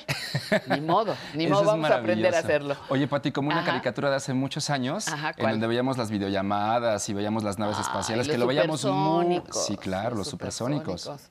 Que lo veíamos muy lejano y ya nos estamos acercando a esa época. Oye, yo más bien me siento en la dimensión desconocida. hablando de, hablando de, de series. Pero bueno, vamos a, a- a optimizar tu tiempo. Muy bien, Pati. Entonces, esta aplicación la podemos descargar de forma gratuita tanto en un dispositivo Android como en un iPhone. Lo vamos a hacer desde Play Store o App Store. Entonces, vamos a ver cómo se hace y vamos a conocer el icono de esta aplicación. Vamos a entrar a nuestra tienda virtual y en la barra superior vamos a escribir traductor de Google. Entonces vamos a, a ubicar esta aplicación que es la primera que nos aparece. A mí me aparece abrir porque ya la tengo instalada. Ah, en casa les va a pa- aparecer eh, instalar u obtener, dependiendo del dispositivo que tengan. Traductor de Google. De Google, traductor de Google. Y este que tenemos aquí, la G eh, blanca con el fondo azul, este, es el icono. Voy a tocar en abrir y una vez que yo entra a la aplicación Pati, nos va a pedir una serie de permisos, como utilizar nuestro micrófono, utilizar la cámara, permiso a las imágenes de nuestro dispositivo. Hay que autorizarlo. Esto está bien. ¿Por qué? Porque, bueno, como ya dijimos, vamos a utilizar estas herramientas para poder hacer la traducción de textos o de lo que necesitemos. Una vez que entremos a la, a la- a la página o a la aplicación, nos vamos a encontrar con esta, esta página y vamos a conocer los iconos que tenemos. Lo primero, en la barra eh, inferior dice español y hay unas flechitas y luego dice inglés. A la izquierda yo voy a colocar, eh, por ejemplo, mi idioma, que es español, o al, al que lo quiero traducir, quiero traducir del español al inglés. O si quiero, si quiero traducir del inglés al español, lo podemos invertir tocando las flechas que se encuentran al centro. De esta manera. Y vamos a invertir los idiomas. Entonces, primero que nada lo podemos utilizar como diccionario. Si yo, por ejemplo, acostumbro a leer en otro idioma, eh, que esta aplicación puede traducir un poquito más de 100 idiomas, entonces vamos a hacerlo, por ejemplo, en francés, en alemán, en inglés, en todo lo que te Ajá, puedas imaginar. ajá. Entonces, voy a tocar en donde dice ingresa texto y voy a escribir un, este, una palabra. Por ejemplo, vamos a escribir algo muy sencillo. Entonces escribo hello y abajo me da la traducción. Dice hola. En color azul me va a dar la traducción, Patti. Esto lo podemos utilizar como diccionario si es que yo estoy haciendo una lectura. Sí. Ahora, otra de las opciones que tenemos, eh, como ya dijimos, es mantener una conversación. Una conversación con otra persona. Entonces voy a pulsar ese icono. Sí. Vamos, vamos a invertirlo del español al inglés. Voy a pulsar. Buenas tardes, ¿cómo puedo llegar a la siguiente estación del tren? Entonces, como lo vemos en pantalla, empieza a, a escribir el texto que yo le dicté y en la parte inferior está la traducción. Aquí lo tenemos. Y entonces, una vez que me lo muestra, además lo dice en voz alta. No nos escucha en este momento porque lo tenemos conectado a, a cabina, pero eh, la vocecita se escucha y entonces lee el texto. Y si yo quiero obtener la respuesta, bueno, voy a pulsar, por ejemplo, en inglés, me van a dar y dice, por ejemplo, habla ahora. En la parte inferior dice en inglés, habla ahora. Y empieza a, a capturar el- el- la voz de la otra persona y me va a mostrar la, la- la traducción en la parte, en la parte En superior. la parte superior. Exacto. O sea, eh, eh, escucha, Escu- traduce, y traduce. además me lo escribe. Sí, escucha, traduce, lo escribe y lo habla. Entonces es una maravillosa herramienta en dado caso de que nos queramos comunicar con otra persona. Ahora, otra de las opciones que tenemos, Patti, por ejemplo, es eh, utilizar la cámara de nuestro dispositivo. Y aquí es donde tenemos una, una- una gran ventaja. ¿Por qué? Porque para utilizar esta aplicación o la mayoría de las funciones es necesario que tengamos conexión a Internet.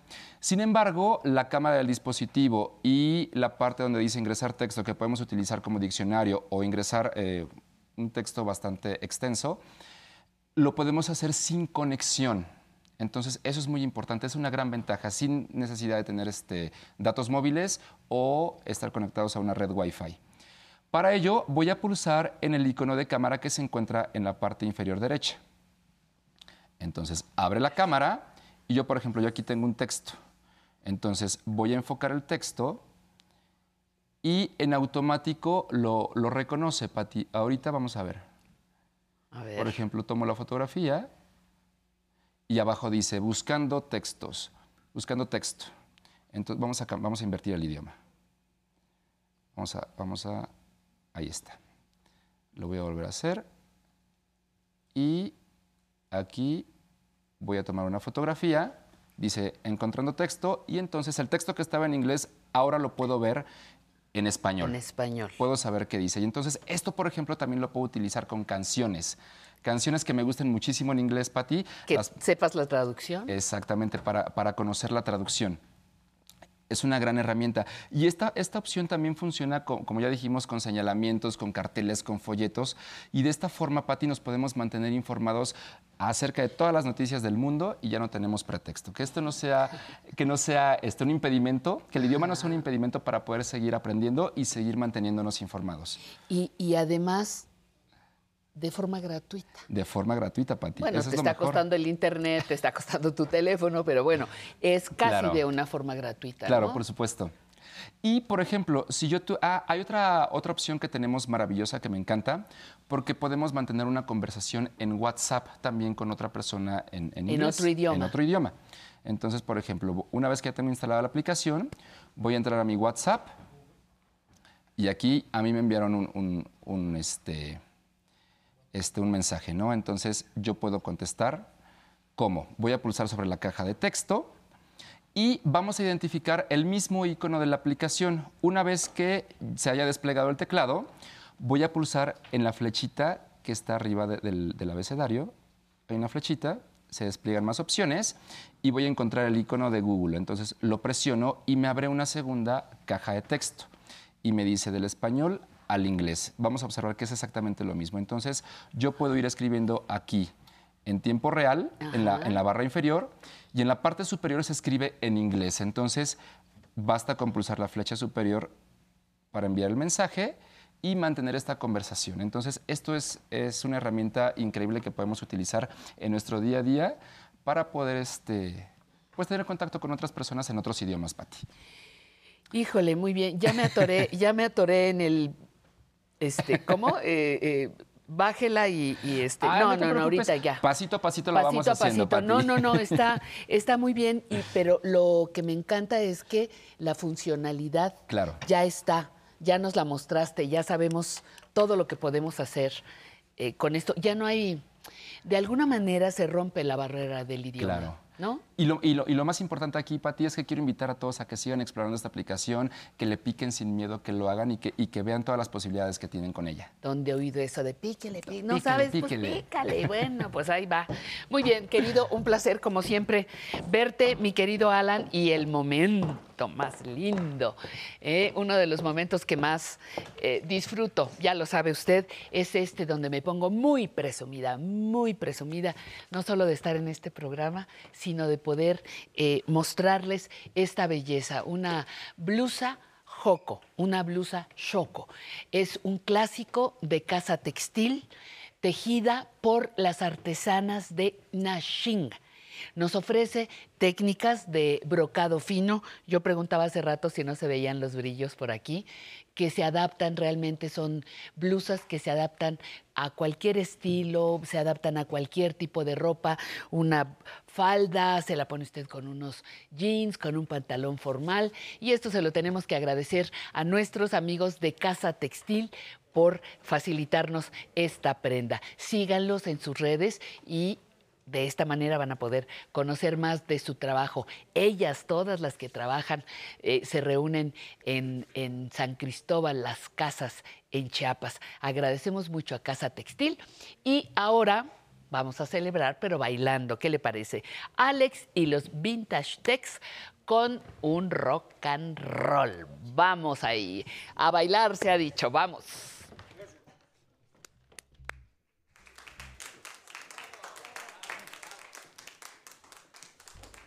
You ain't nothing but a hound dog, crying all the time. You ain't nothing but a hound dog, crying all the time. Well, you never call me and you ain't no friend of mine. When they say you was high class, that was just a lie. When they say you was high class, that was just a lie. Well, come around me and you ain't no friend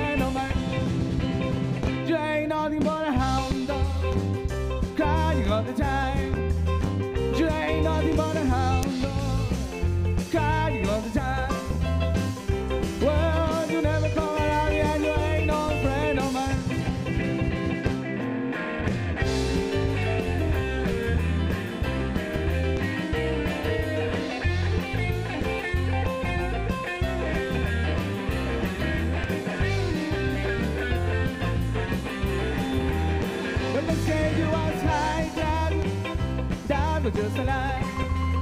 When they say you are.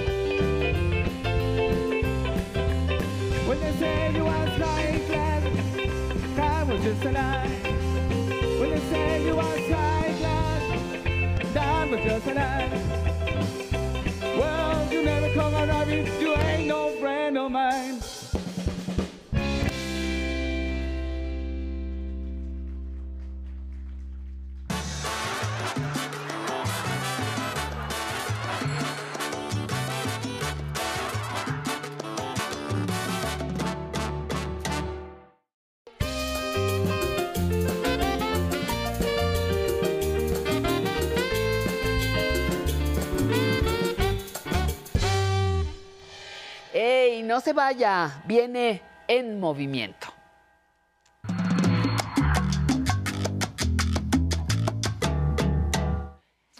Mi querido Sensei, ¿cómo estás? Muy bien, querida Pati. Dime cómo, cómo estás, además de contento y feliz, presumido e insoportable. Sí. ¿No? Bueno, Pues es que estamos con un empezando un nuevo ciclo, ¿a poco no? así ¿No es. te da energía así saber que vamos de nuevo? Sí. Empezamos a abrir ese círculo maravilloso de un año más de trabajo. Con el apoyo de toda la gente que nos Por ve en casa y los que están aquí también. Por supuesto. Y hoy nos vas a sorprender con qué. Con ejercicios que nos ayudan para prevenir la pérdida de masa muscular. Importantísimo. Sí. De momento vemos que se empieza a ir. Sí, el ala por de aquí, por y acá. y se empieza como que a desacomodar todo. Y el ejercicio nos ayuda a conservar. Sí, no es por la edad. Y no es por la... No, no, no, es por la flojera. Bueno, ni modo. Para eso estamos aquí. Sensei, todo tuyo. Gracias. Muchas gracias. Voy a necesitar dos personas del público que me ayuden. Vamos a hacer ejercicios que nos van a ayudar para prevenir la pérdida de masa muscular. El programa de hoy va a ser muy interesante porque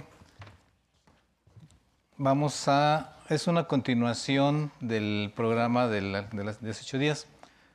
Dos son mías y tú le dale esas dos. Tú vas a hacer sin nada. Sí. ¿Yo? Sí. Yo voy a hacer con, yo voy a hacer un poquito más alto de lo normal. Mi compañero va a ser un poquito a medio y tú vas a hacer sin nada. Vamos a ver cómo, cómo ganamos masa muscular. Normalmente se gana con las pesas, con, con ejercicios de gimnasio y así, y es cierto. Pero nos concentramos más en una parte del cuerpo. Hoy es un programa especial que vamos a unir con el de hace ocho días, que vimos la importancia de las articulaciones, rodilla, cadera y todo eso. Pero de nada nos sir- no nos sirve de mucho tener unas articulaciones lubricadas si no tenemos músculo. Cuando damos un paso, el, el músculo de la pierna se activa, lo que nos soporta son los músculos, no es ni los huesos ni las articulaciones. Si no tenemos músculos fuertes y tonificados, va a ser muy difícil que rindamos. Entonces vamos a hacer ejercicios simples. Yo voy a hacer con dos, este, Marta. Marta va a hacer con nada. Los dos a mis lados para que en la casa también se acomoden un pasito atrás de mí y ahí estamos listos. Vamos a hacer con peso. Con peso es mejor, pero si tenemos problemas de manos, de hombros, que no podemos cargar cosas, Marta nos va a ayudar con los puñitos cerrados. Lo importante no es el movimiento con el peso, con el peso se activa. Pero si yo hago con mis brazos cerrados, también mi músculo se activa.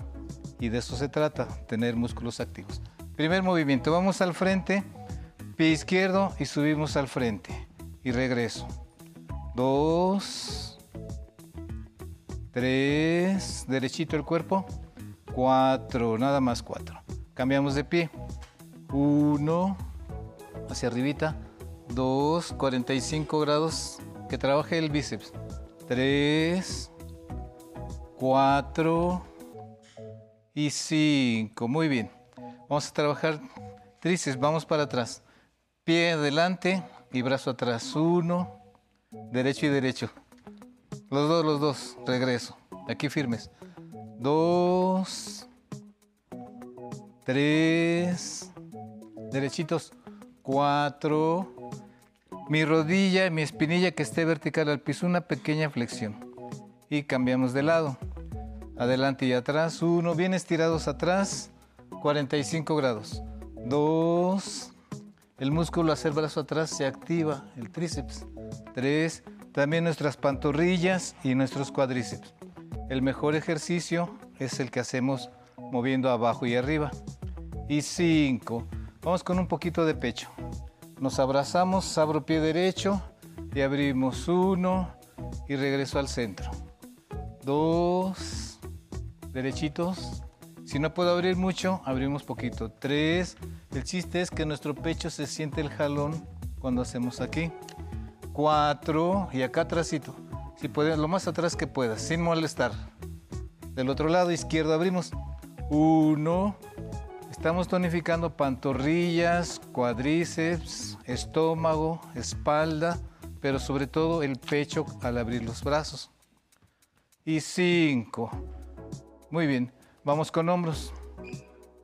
Paso al frente, arriba y regreso a los hombros. Dos. Estamos lubricando articulación de hombro. Tres. Cuatro. Piernas y estómago. Por eso es importante no hacer ejercicios nada más con el puro bracito. Va el otro pie. Uno. Bien derechito hacia el cielo. Dos. Tres. Cuatro. Y cinco. Muy bien, vamos a hacer peso muerto. Dejamos caer de un lado uno y dos. Del mismo lado, mejor nos vemos mejor. Uno, dos. Vamos, Martita, despierta. Uno y dos. No es igual que bailar, ¿verdad? Uno y dos. Muy bien. Vamos a hacer una pequeña, con el mismo peso muerto separamos nuestros pies un poquito, puntas hacia las esquinas. Vamos a hacer una pequeña flexión y subir. Uno, dos, trabajamos un poquito de glúteo. Tres, cuatro y cinco. Muy bien. Vamos a poner brazo arriba y subo rodilla. Uno y codo. Dos, sin agacharse. Tres, cuatro y cinco. Derechito. Si no subo mucho a donde subo, ¿se pueden agarrar de una silla? Al hacer este, porque perdemos equilibrio. Dos. Recuerden, estamos activando nuestras piernas. Fíjense cómo se marca la piernita. Lo, poco que tengo, cómo se marca. Cuatro, al apoyar al piso. Y cinco, muy bien. Vamos a hacer cruzo, separo ancho de cadera pies. Subo con el brazo del lado uno, cruzo brazos para abajito dos, y trabajamos todo nuestro cuerpo. Tres, queremos que mis rodillas y mis tobillos trabajen para no caernos. Los músculos nos van a detener al hacer un traspié. Tenemos que tener músculos fuertes. Cuatro y cinco, muy bien. Vamos al frente. Izquierdo uno y estiro. Y regreso, derechito, derechito. Dos, Ahora trabajamos dorsales. Tres, cuatro y cinco. Cambio de pie. Uno, dos, tres, cuatro y cinco. Muy bien. Ya tonificamos pantorrillas, cuádriceps, pecho, hombros, brazos, bíceps y tríceps. Y ahora sí estamos listos para bailar. Les agradezco mucho. Muchas Muy gracias. bien. Muy bien, Sensei. Pues ya estamos. Muchas Gracias. gracias. Muchas gracias. Ahora Pues sí. gracias a ti. ¿Pelea? Mira, a bolsazos aunque sea, pero... Pero tienes que te tener buen brazo. ah, un musculillo ahí que todavía queda. ¿eh? Muy bien. ¿Cómo está, señor? Le agradezco mucho su, su presencia, su colaboración para nuestro programa. Muy, muy importante que estés con nosotros. Muchas gracias. Y ahora yo quiero invitarle a usted con muchísimo gusto a que vea la siguiente entrevista. La hicimos con un ingeniero que tiene una larga historia en la radio de nuestro país, en la transmisión de conciertos, en la grabación de discos. Descúbralo, su nombre es Humberto Terán.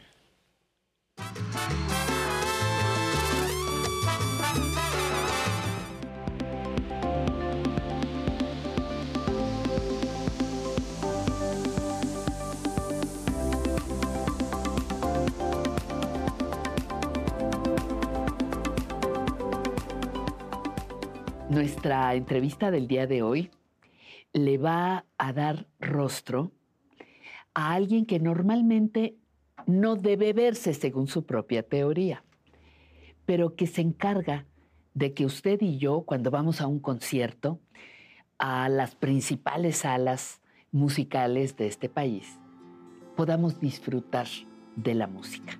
Él es el ingeniero Humberto Teherán, que tiene cuántos años Humberto haciendo trabajo de audio, como cuántos, Bueno, eh, 45 años más o menos. como 45 años. Y en Bellas Artes voy a cumplir 44. Bellas Artes tiene una, una maravillosa política, es un lugar, uno de los pocos lugares donde hay, otro de la sala Nesa, y, y un poco menor la sala este, eh, Ollillo Listley, el Teatro Bicentenario de León también algo así, ha evolucionado, pero Bellas Artes siempre como una política cultural del instituto, un servicio a los medios de comunicación. Ese es mi trabajo, servir a los medios de comunicación a través del audio. Eh, a ti te conocí eh, por Radio Educación, Ajá. que hacía las transmisiones eh, de la Sinfónica la Nacional. Sinfónica Ajá. Nacional y algunas óperas, Algunas otras algunas cosas también. otras cosas, y que hacían transmisión nacional. Entonces, uno se acuerda de los maestros, porque los maestros sí sirven a la escuela. Y dice el maestro en comunicación, no me acuerdo si fue Lagarda, el maestro El ingeniero Lagarda. Lagarda dijo, ustedes tienen la, la- la responsabilidad de que lo que hagan en los medios de comunicación como ingenieros de sonido afectan a mucho auditorio. Entonces lo tienen que hacer lo mejor posible siempre. Eso es lo que tienen que hacer. Este, porque si está en un ranchito de Sonora y no están oyendo bien a la sinfónica o eso, pues eh, van a Suelo. distorsionar Ajá, las ajá. cosas. ¿Cómo, ¿Cómo te fuiste preparando para, por ejemplo, inicialmente tu, tu- una de tus pasiones era grabar discos? ¿No? Mi única pasión. Ah, tu única pasión. Sí. Grabar discos, pero luego resulta que puedes grabar los mejores, o has grabado y transmitido y musicalizado, digo, no musicalizado, sonorizado, eh, a las mejores orquestas, a los mejores solistas, ópera, música clásica, pero ¿cómo te fuiste preparando para eso? Yo tuve una formación en escuela, en dos escuelas en Estados Unidos. Y en el Festival de Aspen eh, me mandó mi papá, a- que era, era director del centro de- operativo del Centro Cultural Tijuana, que fue de los iniciadores, mi papá, de fundadores. Dice, te debes ir a Aspen porque está Don and Carolyn Davis y ah, son los mejores maestros que puedes tener. Entonces me fui a Aspen y tomé este, ese, ese, ese curso de grabación y de sonorización en donde nosotros después de las clases ayudábamos unos a sonorizar, ayudar a sonorizar al maestro o a grabar. Y a mí, como todos querían grabar, entonces yo me iba a sonorizar. Entonces, lo de grabación ya lo sabía, ya trabajaba eh, algunas cosas. Y entonces, pues tuve, entonces te agarra un ingeniero y te dice, ah, pues vente, Humberto, que me ayude, y así, y todo. Entonces, nunca pensé que eso iba a ser la inversión de mi vida. No lo piensas. Tú quieres grabar discos. Yo grabé- he grabado muchos discos. En ese momento había discos. No, yo, es- yo era- hacía 10... Hoy ya no existen, pero, eh, 10, 12 existieron discos. alguna vez. Aparte de mi trabajo de Bellas Artes, hacía 10, dis- 12 discos al año. Wow. ¿Me entiendes? Sí. Hacía, así, ese era. Me la pasaba editando, escuchando, preparando, este, todo. Mm, Y de repente, como la canción, todo se derrumbó cerca de ti. Se derrumbó la industria discográfica y quedaron nada más las becas del FONCA entonces. y, y las becas del FONCA pues eh, eran muy apretadas, eh, prácticamente para pagar la producción, el arte, los derechos y algo a los músicos. Y casi nada para los, el equipo y los ingenieros de sonido. ¿Alguna vez te escuché decir que el ingeniero de sonido ah, hacía su trabajo para la música. Decías, yo trabajo, palabras más, palabras menos, no lo sé. Decías, yo trabajo para la música. Mi servicio, mi trabajo, mi energía es para la música. ¿Sigues pensando lo mismo? Sí, pero ese trae una historia. Porque cuando fueron los 50 años de, de Bellas Artes, que eran grandes festejos por aquí, por allá, allá, eventos ajá. y la, la, la, se puso Don Giovanni en Bellas Artes con Juan Ibáñez. Entonces, este, me dijo, entró el director artístico de la ópera, que era Eduardo Mata, y me dice, Humber, joven Terán, buenas tardes, quiero que trabaje conmigo. Joven Terán, en, me en encantó. un evento de, sí, me decía, quiero que eh, la voz del comendador Don Giovanni salga amplificada por todos lados, pero que la gente no ubique dónde está. Dónde está, que sea etéreo y todo, y eso va a ser en el Cervantino y lo mismo. Entonces ya vaya pensando, pida a producción lo que quiera. Nada más tengo una pregunta que hacerle. Eduardo Mata, ¿usted le sirve a la música o se sirve de la música? Eso me lo dijo, me lo preguntó. Le digo, no, maestro, yo le sirvo a la música, ustedes. No, no, no, no le pregunté eso. ¿Le sirve a la música o se sirve de ella? No, no. Ok, usted está contratado. Así fue. ¿Cuántos proyectos, eh, de cuántos eh, proyectos te has, a cuántos proyectos te has sumado? ¿A, a cuántos te has subido que tú digas, entré de una manera y salí de otra? Eh, entré siendo un Humberto y salí siendo otro. Todos, todos me transforman. Es una transformación constante. Pero uno así mayúsculo. Sí. Mayúsculo que dices, eh, y que luego se replica con, con otro inmediatamente, y luego con otro inmediatamente, este, fueron tres seguidos de proyectos discográficos. Uno, eh, Herrera de la Fuente. ¿Con la Filarmónica? Con la Filarmónica de la Ciudad de México. Este, yo estaba desayunando con, con mi hija y son las 11 de la mañana y me dice, Humberto, ah, me- su secretario, Humberto, este, le hablo al maestro de la Fuente. Ya. Ah, Humberto, pues quiero que me ayude para hacer durante los próximos dos o tres años las grabaciones de música mexicana. Eh, mañana a las 10 de la mañana y va a ser un proyecto de dos a tres años. Pero yo pensé como lo que tenía grabaciones en vivo, este, ir allá, el concierto. mm, Ellos hacían los martes, los, los martes y los jueves, no se contravenía con Bellas Artes, en fin. Entonces, no, era hacer sesiones de grabación a las 10 de la mañana, toma uno. Y de ahí nos fuimos dos años y medio, 56 obras sinfónicas en sesiones de grabación. Dos años, dos años y medio. Y luego editar los discos. Y luego uno en el primer Grammy Latinos fue nominado. Eh, y trabajar todo el proyecto como de una manera singular. Diseñé el audio para ese proyecto, eso sí.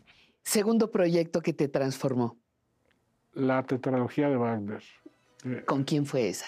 eh, con la- en Bellas Artes, con Sergio Vela eh, como director artístico, eh, Guido María Guido como director musical, que él era una persona que trabajaba en Bayreuth, en, en- en- en donde es la cuna de Wagner, este, y, este, y cuatro años. El primer año fue como una condensación para presentar el proyecto.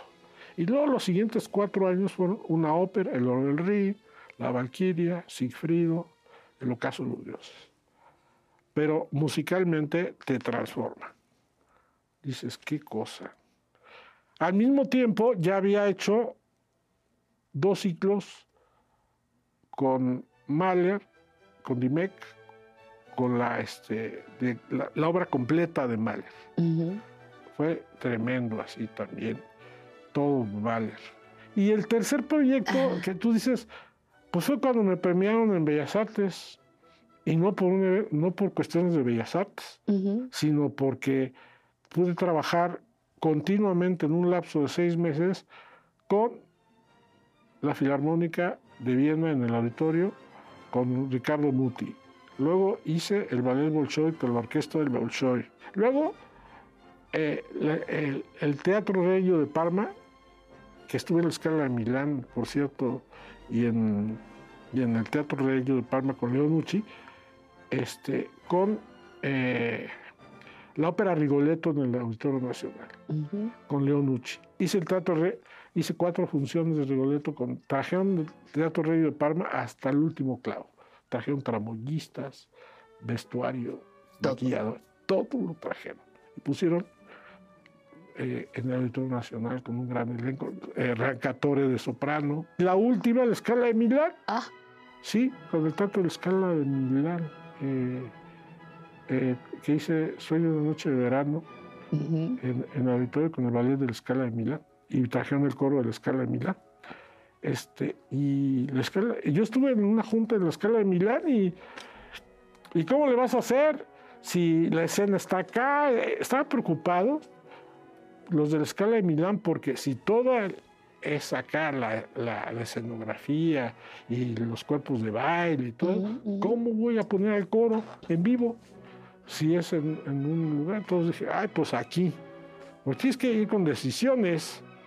Entonces ya toma la decisión y la tomas. Y entonces en el plan sacan los planos, ya tienen los planos, a ver dónde lo vas a poner. Este, y aquí los voy a poner, a ver, y sacan al metro, diseñan, ok, ¿cómo ve maestro? Traen al director del coro. Pues sí, ahí está el ingeniero bien, sí. Bueno, llega el día y este, y ahí están. ¿Cómo se planeó? Cómo se planeó.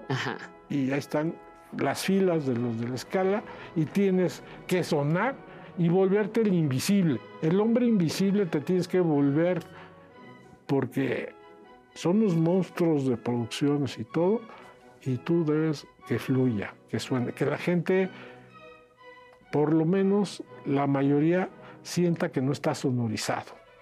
Ese es el truco.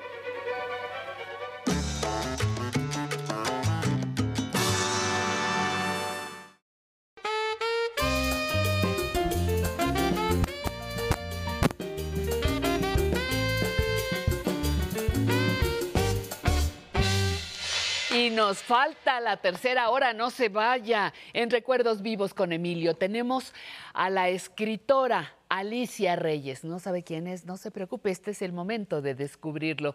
Entre letras e historias, el doctor David Barrios nos hablará cómo ha colaborado para la educación integral de la sexualidad a través de todos sus libros. Y ahora vamos con nuestro muro de la fama.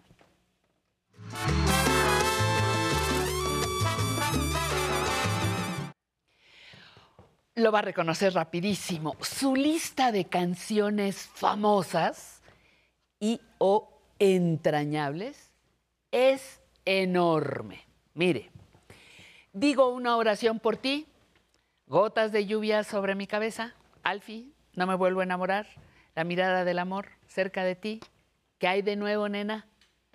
Es el compositor, pianista, productor y a veces intérprete y actor entra hoy a nuestro muro de la fama el señor Bert Baccara.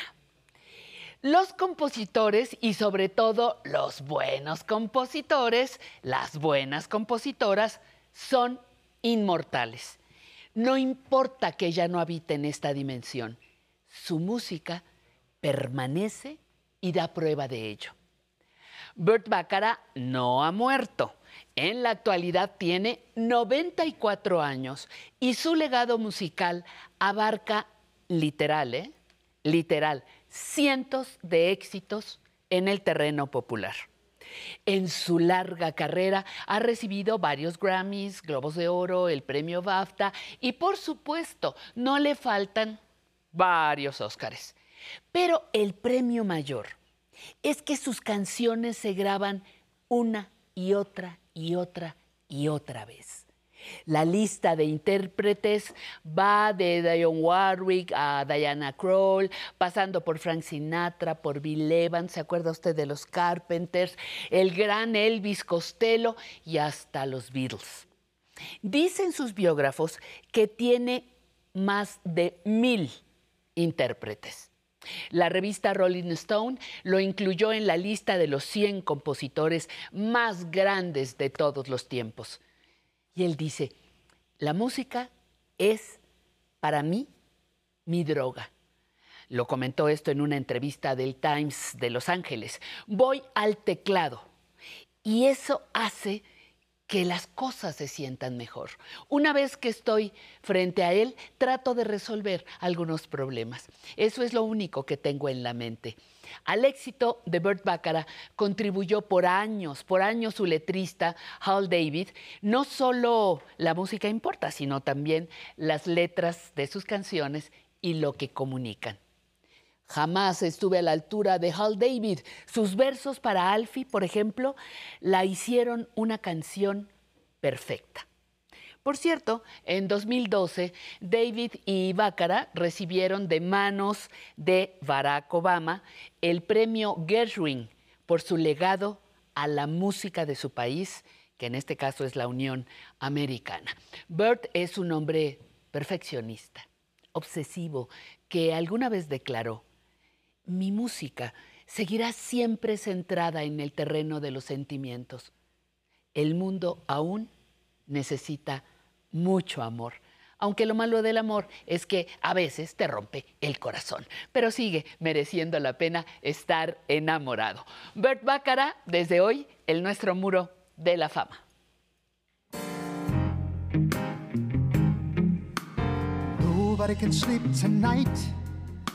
Something in the sky's not right. Shooting stars, they all collide. And the moon can't seem to change the tide. Bueno, pues vamos ahora a nuestra sección Quiero sentirme bien. No se vaya, le va a interesar.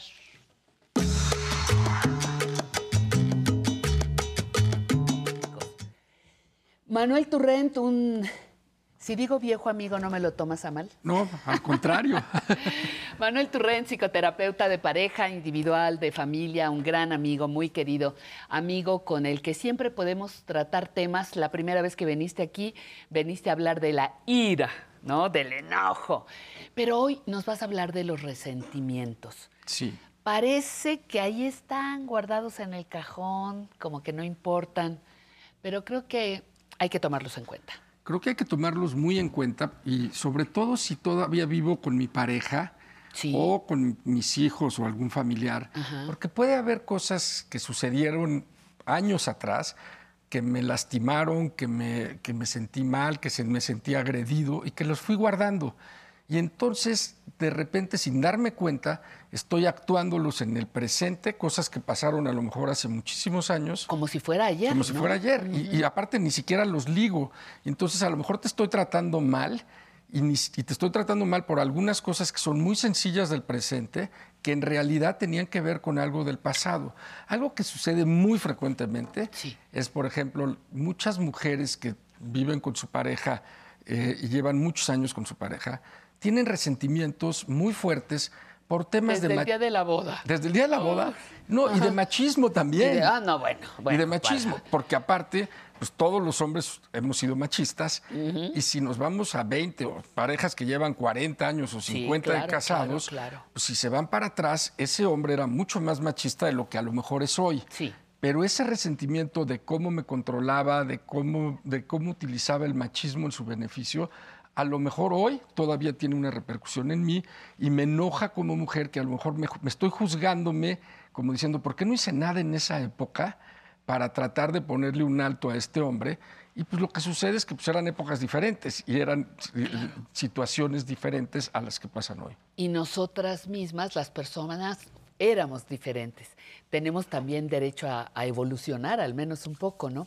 Oye, pero también mencionaste muy sabiamente el caso de la pareja, pero también puede ser un hijo Claro. que esté muy resentido con un papá o al revés, una mamá con una hija. Claro. Eh, es propio de los humanos, ¿no? Estos, ¿qué son? Dolores en esencia, ¿no? Sí, dolores. Manuel, dolores no resueltos, enojos. Enojos, dolores, eh, situaciones que me hicieron sentir mal, este, hostigamiento, varias cosas que pudieron pasar en el pasado. Pero tiene razón, puede ser con un hijo, puede ser con una un- unos papás. Y esa- Una hermana, un hermano. Ujú. Y si no se resuelve ese resentimiento, pues yo voy a seguir teniendo problemas con esa persona en el presente. Y a lo mejor estoy teniendo problemas con cosas que tienen que ver con el pasado. Y ese resentimiento que tengo del pasado, si no lo detecto y no lo localizo y no sé dónde fue, por qué fue, insisto, a veces pueden ser cosas hasta como el machismo que decíamos hace rato, pero pueden ser cosas puntuales, que a lo mejor algo me hizo mi mamá, algo me hizo mi hijo, que lo tengo guardado y ni siquiera lo tengo consciente. Entonces, lo primero es hacerlo consciente para no seguir actuándolo en el presente. ¿Y cómo sé que tengo resentimientos para hacerlos conscientes? ¿Cómo lo descubro, Manuel? No es fácil, pero hay algunas ideas. Este, Por ejemplo, si tú estás enojado con alguien constantemente porque no puso la tapa de la pasta, porque cosas muy pequeñas ¿no? que creo que ya Calla, ni siquiera calla, ya no se necesita porque creo que ya viene integrada. No, ya viene. entonces ajá, ya no- ¿Para, qué? para evitar divorcios. Exacto. Pero cuando, cuando estoy discutiendo y peleando mucho con alguien, Y saco el fantasma del, del closet. pasado y a veces ni siquiera puede ser que saque toda la historia del pasado o cosas del presente, pero si mi vida está metido, si estoy metido en una relación de discusión, entonces tendría que parar y decir, a ver, ¿qué pasa con esto? Tiene que Conmigo, ver Exacto. conmigo, ¿qué pasa? ¿Qué pasa Ah. conmigo que me sigo peleando con esta persona, la cual quiero, la cual es, porque generalmente aparte es con gente muy cercana a mí. Sí, claro. Entonces, ¿por qué sigo peleando con esto y no? Entonces, si estoy peleando con alguien por cosas muy sencillas, tengo que buscar atrás si no hay algo importante que causó el resentimiento y por lo cual hoy sigo peleando y sigo enojado y sigo diciendo cosas que no tienen que ver con lo que está pasando hoy. Porque a lo mejor hasta la otra persona ya es diferente, yo soy diferente y sigo juzgando las cosas Con el como- criterio de aquel. Así es, de esa época. Oye, yo siento que de momento los resentimientos son como, como fíjate cómo lo voy a decir, basura pero echada a perder. Guardas algo que la verdad no sirve, Para nada. para nada. Y luego dejo que se pudra eso y, y apesta. Y hace que apesten mis relaciones. Sí. O mi manera de ver el mundo, porque puedo estar resentido porque no me saqué la lotería o depende de, de mi propia sensibilidad, ¿no, Manuel? Claro, y eso que dices me gusta, porque tú puedes estar resentido por cosas que tú creías que tenías que haber Sí, hecho y a lo mejor dices, yo te- debería de tener más dinero hoy o debería Porque la de- revolución no te hizo justicia. Exacto, ¿no? o porque no tengo la, la- la pareja que quiero, por mil cosas puedo estar resentido. Y sí, al final es como si estuvieras, como si tuvieras comido un alimento descompuesto, porque entonces el malestar es continuo Sí. y lo peor es que no es solo contigo, sino que lo vas repartiendo entre la gente que es cercana, porque a veces el resentimiento ni siquiera fue por algo que me hizo esa persona, sino puede ser porque me lo hizo otra alguien más y lo estoy descargando en la persona que más quiero o Claro. que está más cerca. Claro. Eh, a- ahorita que hablas de la, de la pareja, me, me viene a la mente un caso típico que podía ser una infidelidad. A lo mejor estás con una pareja que no te ha sido infiel, con una pareja que no te ha este, agredido en ese sentido, pero le estás cobrando tres parejas anteriores, ¿no? Que sí, que sí lo hicieron. Y el problema no es con la nueva pareja, la- la- el problema es contigo, que no has procesado o no has sacado toda esa basura. Y entonces, si sucede eso, nuevamente, como que analizar qué está pasando con mi relación hoy. Tiene que ver con problemas, con circunstancias de hoy, entonces hay que resolverlo ahorita. Pero si no tiene que ver con cosas de hoy, estamos peleando por algo, entonces ver si tiene que ver con algo del pasado, con esa persona o con alguien más, porque es cierto, muchas veces puede ser con la vida, con otras personas, y a lo mejor es con esa persona, pero el tema es detectar dónde está el problema. Y al final tengo que voltearme a ver a mí para encontrar eso. Si la respuesta la quiero buscar en la otra persona, no la voy a encontrar. Si quiero que la otra persona cambie, no lo voy a encontrar. El que tiene que cambiar soy yo, porque yo soy el que tengo que encontrar qué fue lo que sucedió que me hace sentir así. ¿Qué hago para sacar esos resentimientos? Porque cuando guardas uno, luego guardas otro y luego además este, se van contaminando otros sentimientos. Porque ahora que me acuerdo, tú también tienes la culpa, ¿no? Y empiezan a hacerse como cadenas de dolores, de enojos. ¿Cómo le hago para parar esas cadenas? ¿Cómo detengo la evolución de esta enfermedad, de esta... De los resentimientos? Bueno, lo primero es darme cuenta por qué estoy enojado, ¿no? Darme cuenta vi- de dónde viene ese enojo. Lo segundo, externalizar a veces funciona mucho, funciona bien.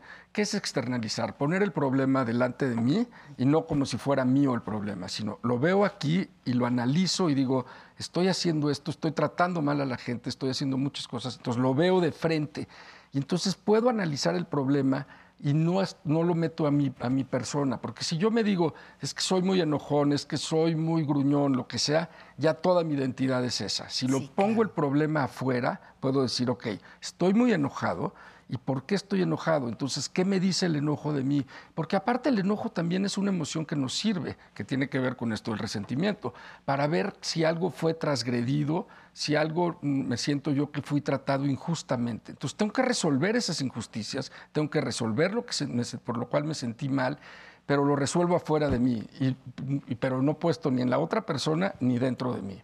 No es, no es sencillo, Sí, sí, no, es, no, no es fácil. no, no, no, pero hay que, hay que ponerlo afuera, precisa- precisamente. Oye, y si esa otra persona, a veces podemos hablar con ella, a veces se pueden aclarar las cosas, a veces no te interesa, pero otras veces ya se murieron. Y tú sigues arrastrando el horror de aquel momento. El pobre hombre o la pobre mujer ya se murieron y tú sigues, que es que me hicieron, es que me quitaron, es que no me dieron. La vida es muy corta y si sigo dándole vueltas a eso, y si le sigo dándole Sí, vueltas sí, a eso, Manuel. el que se esté envenenando soy yo. Y vamos a pensar que sí me hicieron algo muy fuerte, que la persona que murió me hizo algo muy fuerte. ¿Por qué le quiero seguir dando poder de que me siga lastimando hoy si sí me hizo algo fuerte? Y creo que tengo que poner un alto y decir, ya no quiero que me siga dañando la persona que me dañó, aunque esté muerta o, o esté fuera de México, esté, vive en otro lado. Entonces sí, ponerme a pensar lo que me hicieron. me- si, lo- si yo lo sigo reviviendo en mi mente es como si siguiera pasando. Entonces hay que quitarle poder a la persona que me dañó, que me lastimó o con la que me enojé por alguna injusticia. Y quitarle el poder quiere decir darme cuenta que yo tengo que tomar el control de mi vida. La psicoterapia es una gran aliada, Es ¿cierto? Una gran aliada para, para apoyarnos en esto de los resentimientos. Sobre todo si son, ya llevan mucho tiempo, ayuda muchísimo, porque hay veces que no puedo reciclarme y no puedo salir de esto, entonces la, la psicoterapia ayuda. La psicoterapia, eh, el, el que yo pueda eh, cons- to- tomar conciencia de esto, y, y te voy a dejar una pregunta para que me digas sí o no. Pero porque ya se nos acabó Claro. el tiempo. ¿Los resentimientos pueden llegar a afectar mi salud física? Sí. sí. Ok. Otro pretexto para invitarte. Muy bien. Muchísimas gracias por estar con nosotros. Manuel Turrent, nuestro invitado el día de hoy, psicoterapeuta de pareja, de familia, psicoterapeuta individual y, como siempre, muy interesados en la salud emocional aquí en Aprender a Envejecer. ¿Qué les parece? Dígame usted, señor Flor Manager, ¿qué sigue? Música, deliciosa música. Nos vamos a mensajes. Primero un poquito de música y regresamos.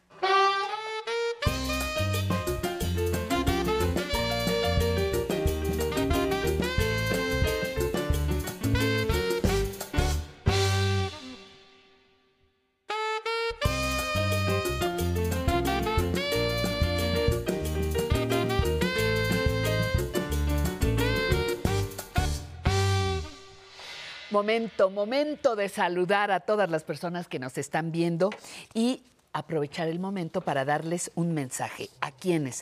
Arcelia Torres desde Ecatepec, Antonio Romero Espadín de Ciudad de México y a Julián Robles. Ya tenemos aquí sus números telefónicos. Gracias por llamar nuestra querida eh, compañera Andrea Cruz se va a reportar con ustedes y van a venir a bailar a nuestro programa. Muchísimas gracias por su interés. Lucio Rodríguez, eh, le da gusto que, que estemos pasando su llamada al aire. Dice que él nos está escuchando, nos está viendo en Mexicali, Baja California. En Querétaro está Marta Esperanza Rodríguez Vite, que dice que le gusta mucho el grupo que está tocando hoy en el programa. Chicos, un aplauso para ustedes. Manuel. Manuel Robles Sánchez de San Cristóbal Las Casas. Chiapas, hasta allá, hasta allá mandamos nuestro saludo y agradecemos su felicitación. Eh, dice doña Silvia que está muy contenta en el curso de psicogerontología, que ya, va, ya lleva dos clases y que está encantada. Me da mucho gusto, Silvia, es un lindo testimonio. También eh, saludamos a Paula Escárcega, que manda eh, saludos del señor Escárcega y saluda a ella misma, Paula Escárcega.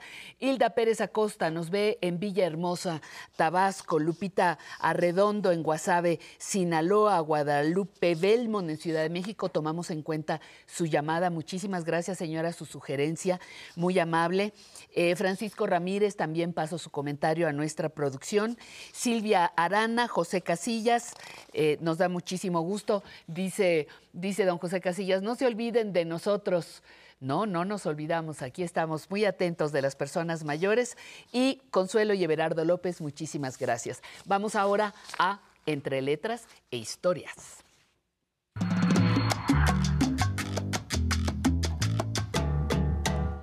Entre letras e historias es una invitación a leer. Y hoy nos da mucho gusto contar con la presencia del doctor David Barrios Martínez. Él es médico, sexólogo, psicoterapeuta de pareja y autor de cuántos libros dijimos, doctor? Seis libros de divulgación. Seis libros más de algunas divulgación. otras colaboraciones como prólogos, eh, eh, autores colectivos de libros, etcétera. Pero son seis libritos.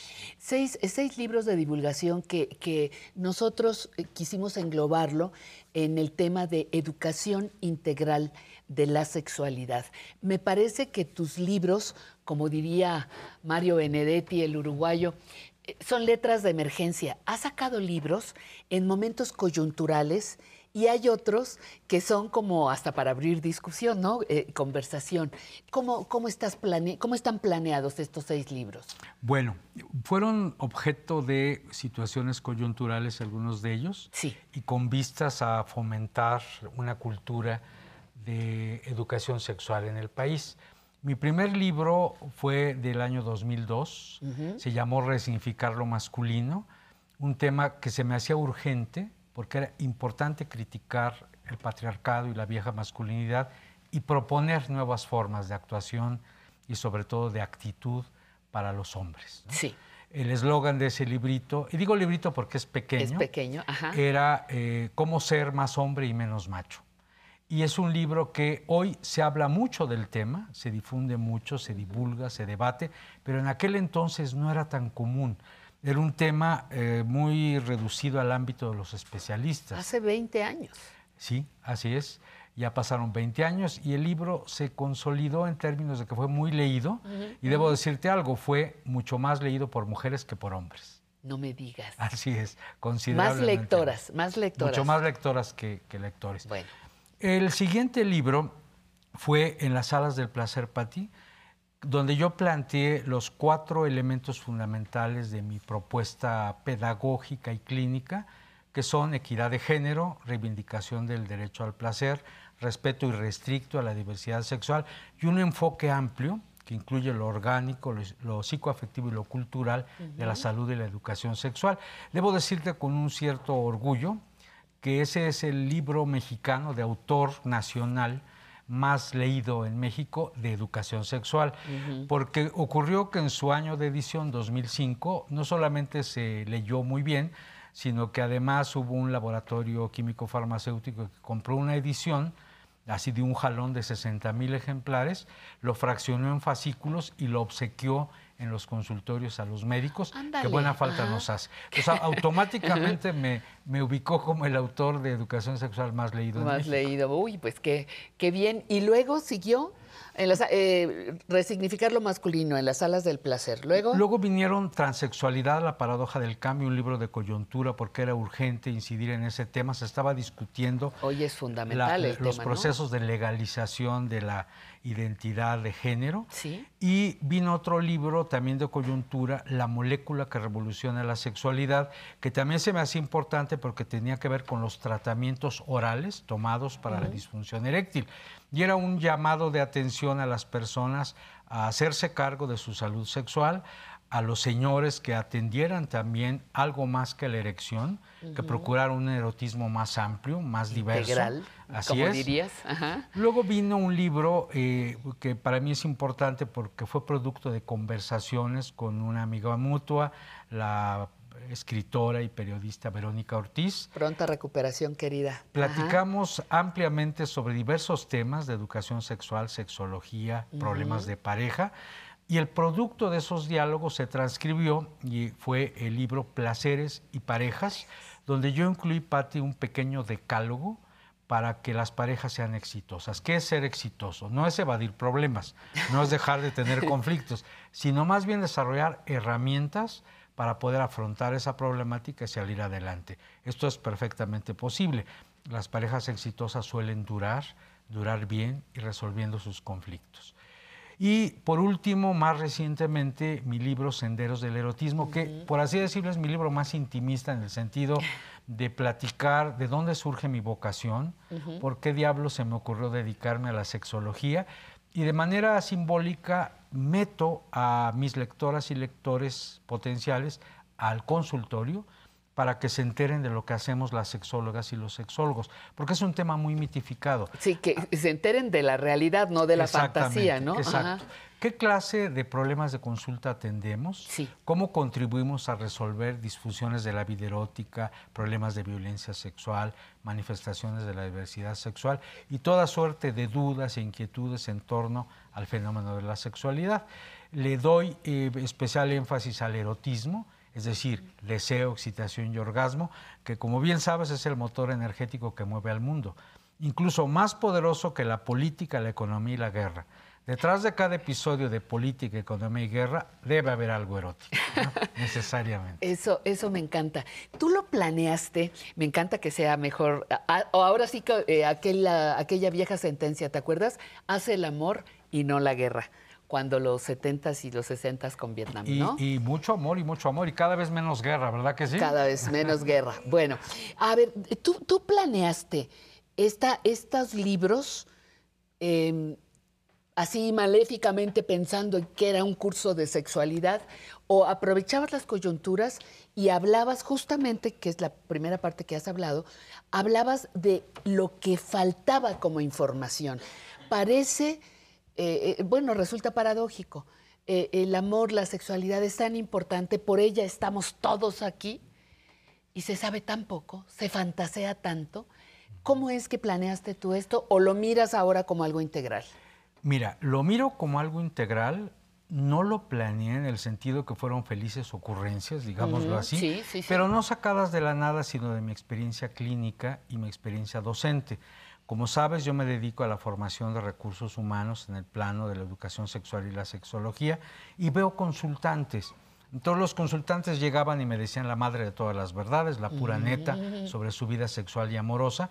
Y yo lo que hice fue, sí, planificar el compilar esa información, ponerla con criterios didácticos. Yo no escribo para cenáculos de especialistas ni para convenciones de sexólogos, no, eso se hace de otra manera y hay gente que lo hace mucho mejor que yo. Ajá. Yo me dedico a la didáctica, a decirle al pan pan, al vino vino, al pene pene, a la vagina vagina, al amor amor, etcétera. Porque se trata de lenguajes nítidos, claros, eh, con este afán de enseñar cosas, porque aprendo de la gente y devuelvo a la gente, creo, lo que compilo, lo que sintetizo, lo que arreglo con ese carácter de divulgación. Eso, eso que dices es bellísimo, porque uno nunca, cuando, cuando vas a terapia sexual o, o emocional o lo que sea, nunca te imaginas que tú también le dejas con toda tu problemática un aprendizaje al- a la terapeuta o al terapeuta, ¿no? A- Qué bien que lo digas. Absolutamente. Llegan los consultantes, hombres, mujeres, o personas que son los dos o que no son ni hombres ni mujeres, y lo que hacen es, merced al proceso terapéutico, despojarse de los mecanismos de defensa, de las caretas. Y entonces ante ti, terapeuta, te dicen todo. Te encueras, Y, y esa literal. sí, ese Te encueras encueramiento emocional. es de un valor incalculable. Yo respeto mucho cuando la vida íntima de las personas se me confía.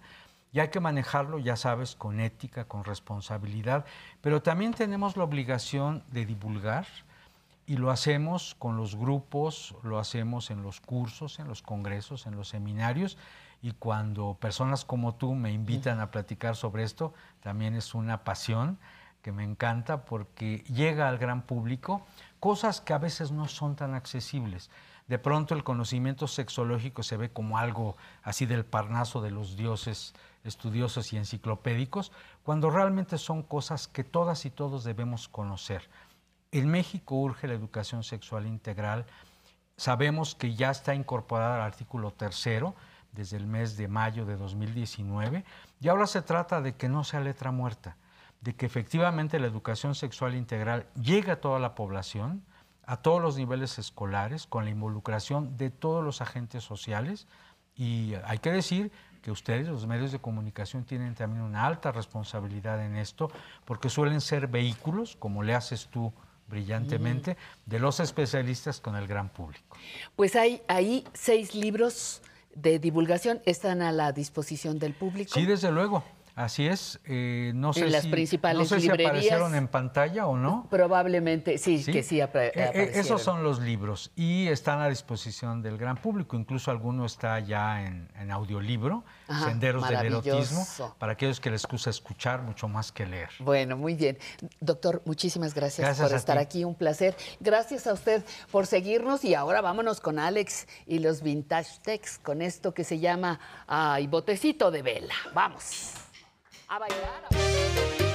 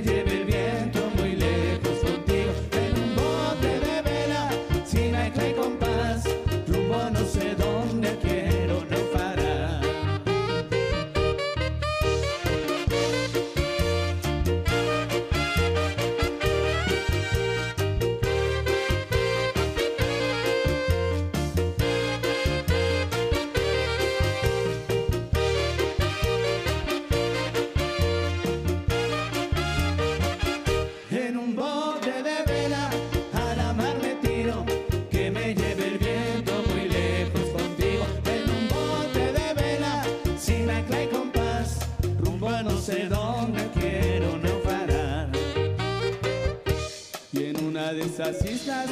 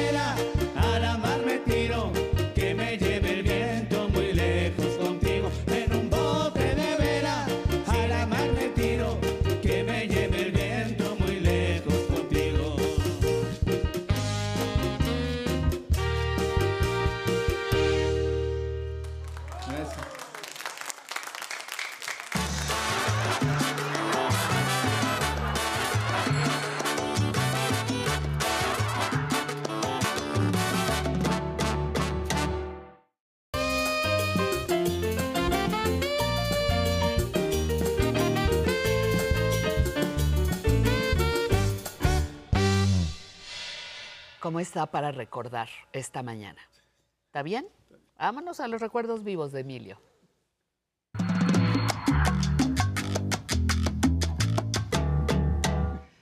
¿Y tú cómo estás? Pues yo recordando, Diría la canción. estoy ¿Y tú cómo estás, Emilio Cárdenas? Recordando cosas muy bonitas. Y mira, tengo que explicar algo sobre lo que vamos a ver. Porque estamos en la casa de don Alfonso Reyes, que es importante decir dónde está, en Benjamín Gil y Tacámbaro, a una cuadra de una cosa muy famosa que es la librería Rosario Castellanos. Exactamente. ¿no? Que es muy importante, del Fondo de Cultura. Que antes era el Cine Lido. El Cine Lido, donde yo iba de chiquito. Ajá. Y, y ya de grandecito también. Bueno, ahí está una biblioteca de don Alfonso Reyes, que es el símbolo de la cultura mexicana de la primera mitad del siglo XX. Y platico con su nieta. Y su nieta me quería mucho porque yo hice la primera película sobre don Alfonso Reyes con Octavio Paz y Carlos Fuentes. Entonces me quería mucho, me invitaba, me daba albóndigas con arroz y frijolitos en Pues su sí te casa. quería mucho, Me y quería mucho. Bueno, y, la casa de ella estaba pegada a la, a la- a la biblioteca. Es una biblioteca importantísima, se llama La Capilla Alfonsina. Y vamos a platicar de dos gentes que conocí, fíjate, cuando yo era chiquito, Alfonso Reyes y Diego Rivera. Yo no sé cómo tan chiquito conocí a esas gentes, pero platiqué con ellos. Yo voy a hacer cuentas, ¿eh, Haz cuenta. Voy a hacer Haz cuenta. Bueno, yo tengo, yo tengo libros firmados por don Alfonso en Cuernavaca. ¿no? Entonces vamos a, conversar sobre el abuelo de Alicia Reyes, que desgraciadamente se nos fue en el 19, ya en Francia, porque su hijo se fue a vivir a Francia y, se lo y- y llevó. ahí, se, ahí se murió. Pero me encantó ver esta, ahorita que la revisaba, el cariño que yo tuve con esta mujer, que además es una gran escritora, tradujo grandes poemas del francés al, al español. Y bueno, tuvo el privilegio de abrir los ojos y estaba ahí don Alfonso Reyes, la cumbre del espíritu y de la cultura de México. Pues vamos a tus recuerdos vivos, mi querido Emilio. Tenemos el privilegio de estar con la doctora Alicia Reyes, nieta de don Alfonso. Alicia Reyes, a quien agradecemos su hospitalidad, es la directora de la Capilla Alfonsina, es una maestra en letras, aquí da seminarios, talleres sobre la literatura mexicana y sobre todo sobre la obra infinita de su abuelo. Alicia, muchas gracias por tenernos de invitados en esta ocasión en tu casa y la casa de don Alfonso para conversar sobre tu recuerdo, sobre el testimonio de un ser que desde que nació pudo estar en contacto con uno de los genios de América y de las letras del siglo XX. Todo adjetivo es poco cuando se habla de don Alfonso Reyes. Tenemos oportunidad de ver en la Cámara su obra completa publicada por el Fondo de Cultura Económica, que si no me equivoco andamos ya por los 29 tomos. 26. A los 26 tomos y todavía faltan algunos otros. Pero todavía falta. Todavía falta. Eh, son dos metros o más de dos metros de un hombre que escribió y que tenía callo en su dedo por el lápiz con el que escribía. Un hombre que dedicó su vida desde niño al espíritu. Alicia, muchas gracias por tenernos aquí y quisiera empezar esta conversación con dos preguntas. Una sobre tus recuerdos y la presencia de don Alfonso Reyes para su nieta y una que es la que quisiera que me respondieras antes sobre este año excepcional en que Europa y Monterrey, el lugar donde nació don Alfonso, está rindiendo un homenaje por primera vez, creo yo, de una exposición sobre un escritor que viaja por el mundo y ahora se encuentra, hace unas semanas eh, la inauguró Alicia Reyes en la Universidad de Nuevo León. Cuéntanos esta acción que México hace para difundir la imagen. Bueno, es una cosa muy emo- emotiva para mí. Primero que nada, porque el Instituto Cervantes de España eh, nombró a Héctor Perea comisario de todo este proyecto y la realización. Y coincidentemente, Héctor Perea fue de mis primeros alumnos del taller de creación literaria aquí en la Capilla Alfonsina. Estaba muy jovencito y creo yo que la semillita que quedó sembrada en él, pues ha, ha fructificado, ha crecido y por eso tuvimos esta maravilla de proyecto y la emoción, Emilio, cuando llegué yo a Madrid, iba yo con mi hijo bajando por la calle de Alcalá y me encuentro un cartel enorme, eh, enorme con la efigie de mi abuelo y sí, francamente ahí sí me puse yo a llorar, porque es un- una especie de reconocimiento al abuelo que le consagró 10 años de su vida a España. Diego y mi abuelo fueron muy amigos, Emilio, sobre todo en París, cuando él estaba casado con Angelina Beloff, otra gran pintora. Y este, yo recuerdo mucho un texto de mi abuelo con respecto a Diego Rivera. Es un texto pequeñito que se llama Diego descubre la pintura. No lo recuerdo todo el texto, pero me llama la atención cuando dice Reyes que Diego exclamaba, negro con blanco, ¿cómo se pondrá? Blanco con negro, ¿cómo se pondrá? Es decir, son recuerdos muy lejanos, pero muy bonitos. Recuerdo mucho lo que me contaba mi abuelo. Decía que él me hacía dormir, yo era muy chiquita, nada más parpadeando con sus preciosos ojos, él me hacía dormir. Ese es un recuerdo de él. Y luego, pues ya vienen un poco mis recuerdos de que cada cumpleaños él tiene a- ahí arriba una flautita de pan. Él decía que era su flauta griega. Y me tocaba las mañanitas en esa flauta de pan. Entonces, son recuerdos primorosos. Sus platillos preferidos de la comida mexicana, entre otros, eran los huevos rancheros y los chiles rellenos, pero de queso. Los de picadillo no le gustaban. Bueno. Y luego, pues, este recinto eh, tuvo la suerte de tener a un personaje largo tiempo que se llamó Emilia. Emilia era la nana de todos nosotros y en un tiempo se le calificó como la nana de Alfonso Reyes. El presidente Ruiz Cortines le mandaba a mi abuelo dos costales de café crudo desde Veracruz y Emilia tostaba aquel café en la cocina y era, se perfumaba todo esto. Y me acuerdo, porque lo guardé yo, el molinito de madera para este, que saliera ya molido el café. Es otra anécdota. Y luego, pues, tú sabes muy bien que él aplaude en aquel libro de Memorias de Cocina y Bodega también el mole mexicano. Es decir, creo que sí sabía eh, saborear, gustar. Hay un diploma de los vinos de Francia, que era otra de sus pasiones. Entonces, yo creo que, que fue una especie de sibarita en muchas ocasiones, porque lo que le gustaba era vivir. Yo creo que eso es lo principal. Como dice Alicia Reyes, eh, don Alfonso era un gozador de la vida. Su principal valor era la vida, el milagro de estar vivo, y lo transformó en miles y miles de páginas, 27 tomos muy gruesos.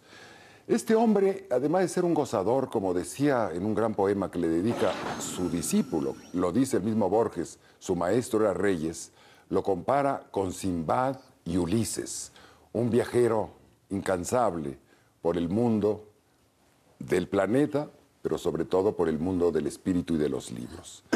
Ese hombre que vivió eh, más de 20 años como representante de México, como embajador de México en París, en España, en, en Brasil, en Argentina, fue además de un gozador y un viajador y un, y un viajero, fue un fundador de instituciones.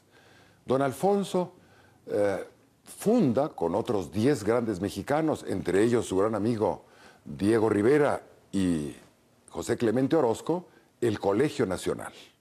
Son 10 que en 1943, el 15 de mayo de 1943, se funda el Colegio Nacional, la máxima institución de cultura de este país, en donde los hombres más creativos, más inteligentes, más generosos, eh, entran como miembros del Colegio Nacional.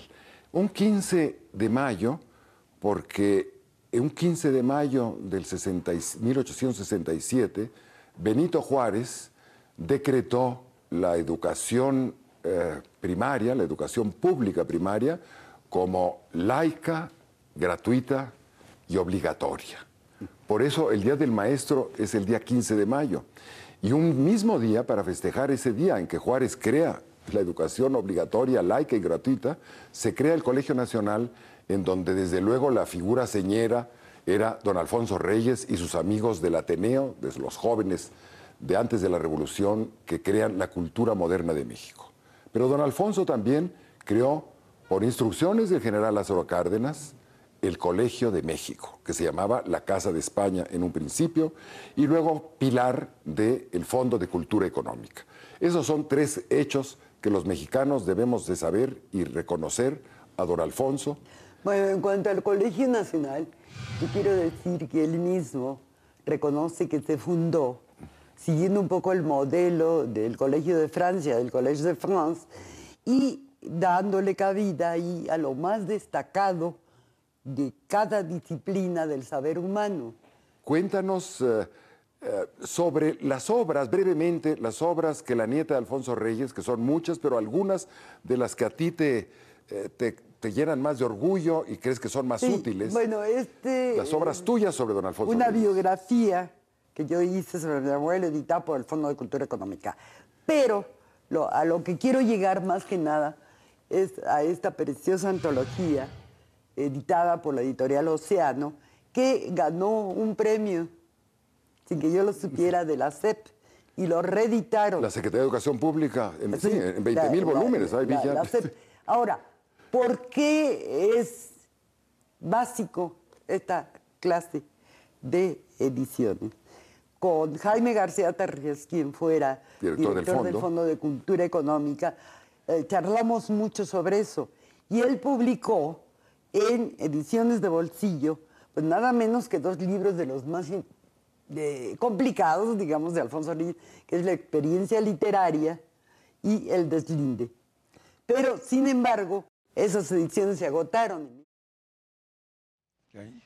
Ay, pues ahí está, ahí está tu, tu escritora, que yo te decía, no he tenido el gusto de leerla, pero me decías se especializa en, en bueno, sobre todo en, poesía- en traducciones y- de poesía francesa y sobre todo escribió muchísimo sobre su abuelo, ¿no? Porque tenía una Sí, experiencia directa, ¿no? Pero ya que estamos dedicando el programa brevemente a don Alfonso, es bueno recordar quién fue Alfonso Reyes, ¿no? Sí, Un- por favor. El humanista más importante del siglo XX en la primera mitad. Y era hijo de un gobernador que era, fíjate, Guadalajara, pero nació, él ya nace en Monterrey, de don Bernardo Reyes, un gran general, amigo de Porfirio Díaz y amigo de Juárez, y luego no tan amigo de Porfirio Díaz porque él quería ser presidente, y murió, fíjate, tratando en un en el levantamiento de la decena trágica, se lanza a caballo en el Zócalo y un- el abuelo de un amigo mío con una ametrallada se lo echó con su caballo lucero. Y ahí terminó el papá de Alfonso Reyes. Y el caballo. Y el caballo. Y Alfonso Reyes se dedi- mejor se fue a Francia y estuvo en España.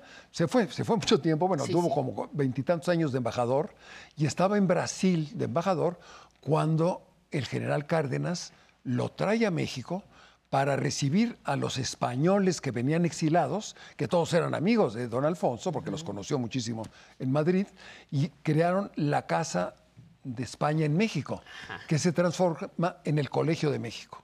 Y entonces fue el primer director del Colegio de México y ahí se recibió y se les dio trabajo a estos españoles fantásticos que nos tradujeron del inglés, del alemán, del ruso, de una cantidad de idiomas, de manera que los mexicanos que tu- tu- tenemos el privilegio de tener el Fondo de Cultura Económica, tenemos una visión del mundo mucho más amplia que un francés, que un inglés, que un italiano y que un español porque nos tradujeron de todos lados y podemos leer a Molière, o leer a Dante, o leer a Shakespeare, o leer a, a- a Goethe, sin importarnos de dónde son. Son valores universales.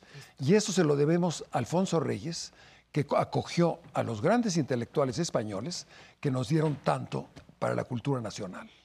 Y eso está, como dices, en traducciones, en libros palpables. Lo puedo leer, lo está, puedo eh, comprar, sí, lo puedo Grandes, grandes, eh, grandes. digerir, ¿no? Vivían de eso, estaban todo el día traduciendo durante 10, 15 años, luego fueron todos profesores de la universidad, pero don Alfonso es traído por el general Cárdenas para que organice el exilio de los republicanos españoles. Que, que ese es tema de otra conversación. de otra conversación. Queridísimo doctor. Otro domingo feliz, como son estos, en que te veo a ti y a nuestros amigos que están aquí acompañándonos. Muchísimas gracias, Emilio Gracias. Cárdenas. Emilio Cárdenas, un placer que hayas estado con nosotros. Yo le agradezco a usted muchísimo a nombre de todo el equipo. Somos muchas las personas que hacemos posible este programa. Yo tengo el honor de, ser su anfitriona, pero le agradezco muchísimo que haya estado con nosotros. Nos estuvieron viendo y mandamos saludos a Huachinango, en Puebla, en Ciudad Obregón, en Sonora, Sinaloa, eh, nos vieron en Mérida, Yucatán, pronto estaremos por allá, Hermosillo. Muchísimas gracias. Recuerde que tenemos un teléfono aquí en el 11 para que usted se comunique 55 51 66 4000. Repito, 55 51 66 4000. Un correo electrónico. ¿Quiere venir a bailar? Escríbanos público arroba aprenderenvejecer.tv. Nos deja su teléfono y con mucho gusto nos reportamos. Y no se le olvide, la señal de Aprender a Envejecer está en Facebook, está en Instagram, está en YouTube y nos vamos a despedir con qué cree? Con música. Y vamos a poner a bailar rock and roll a nuestros invitados. Decían en otros momentos a sacudir la polilla. No se diga más. Vamos con Alex y los Vintage Techs y La Plaga. Buena tarde.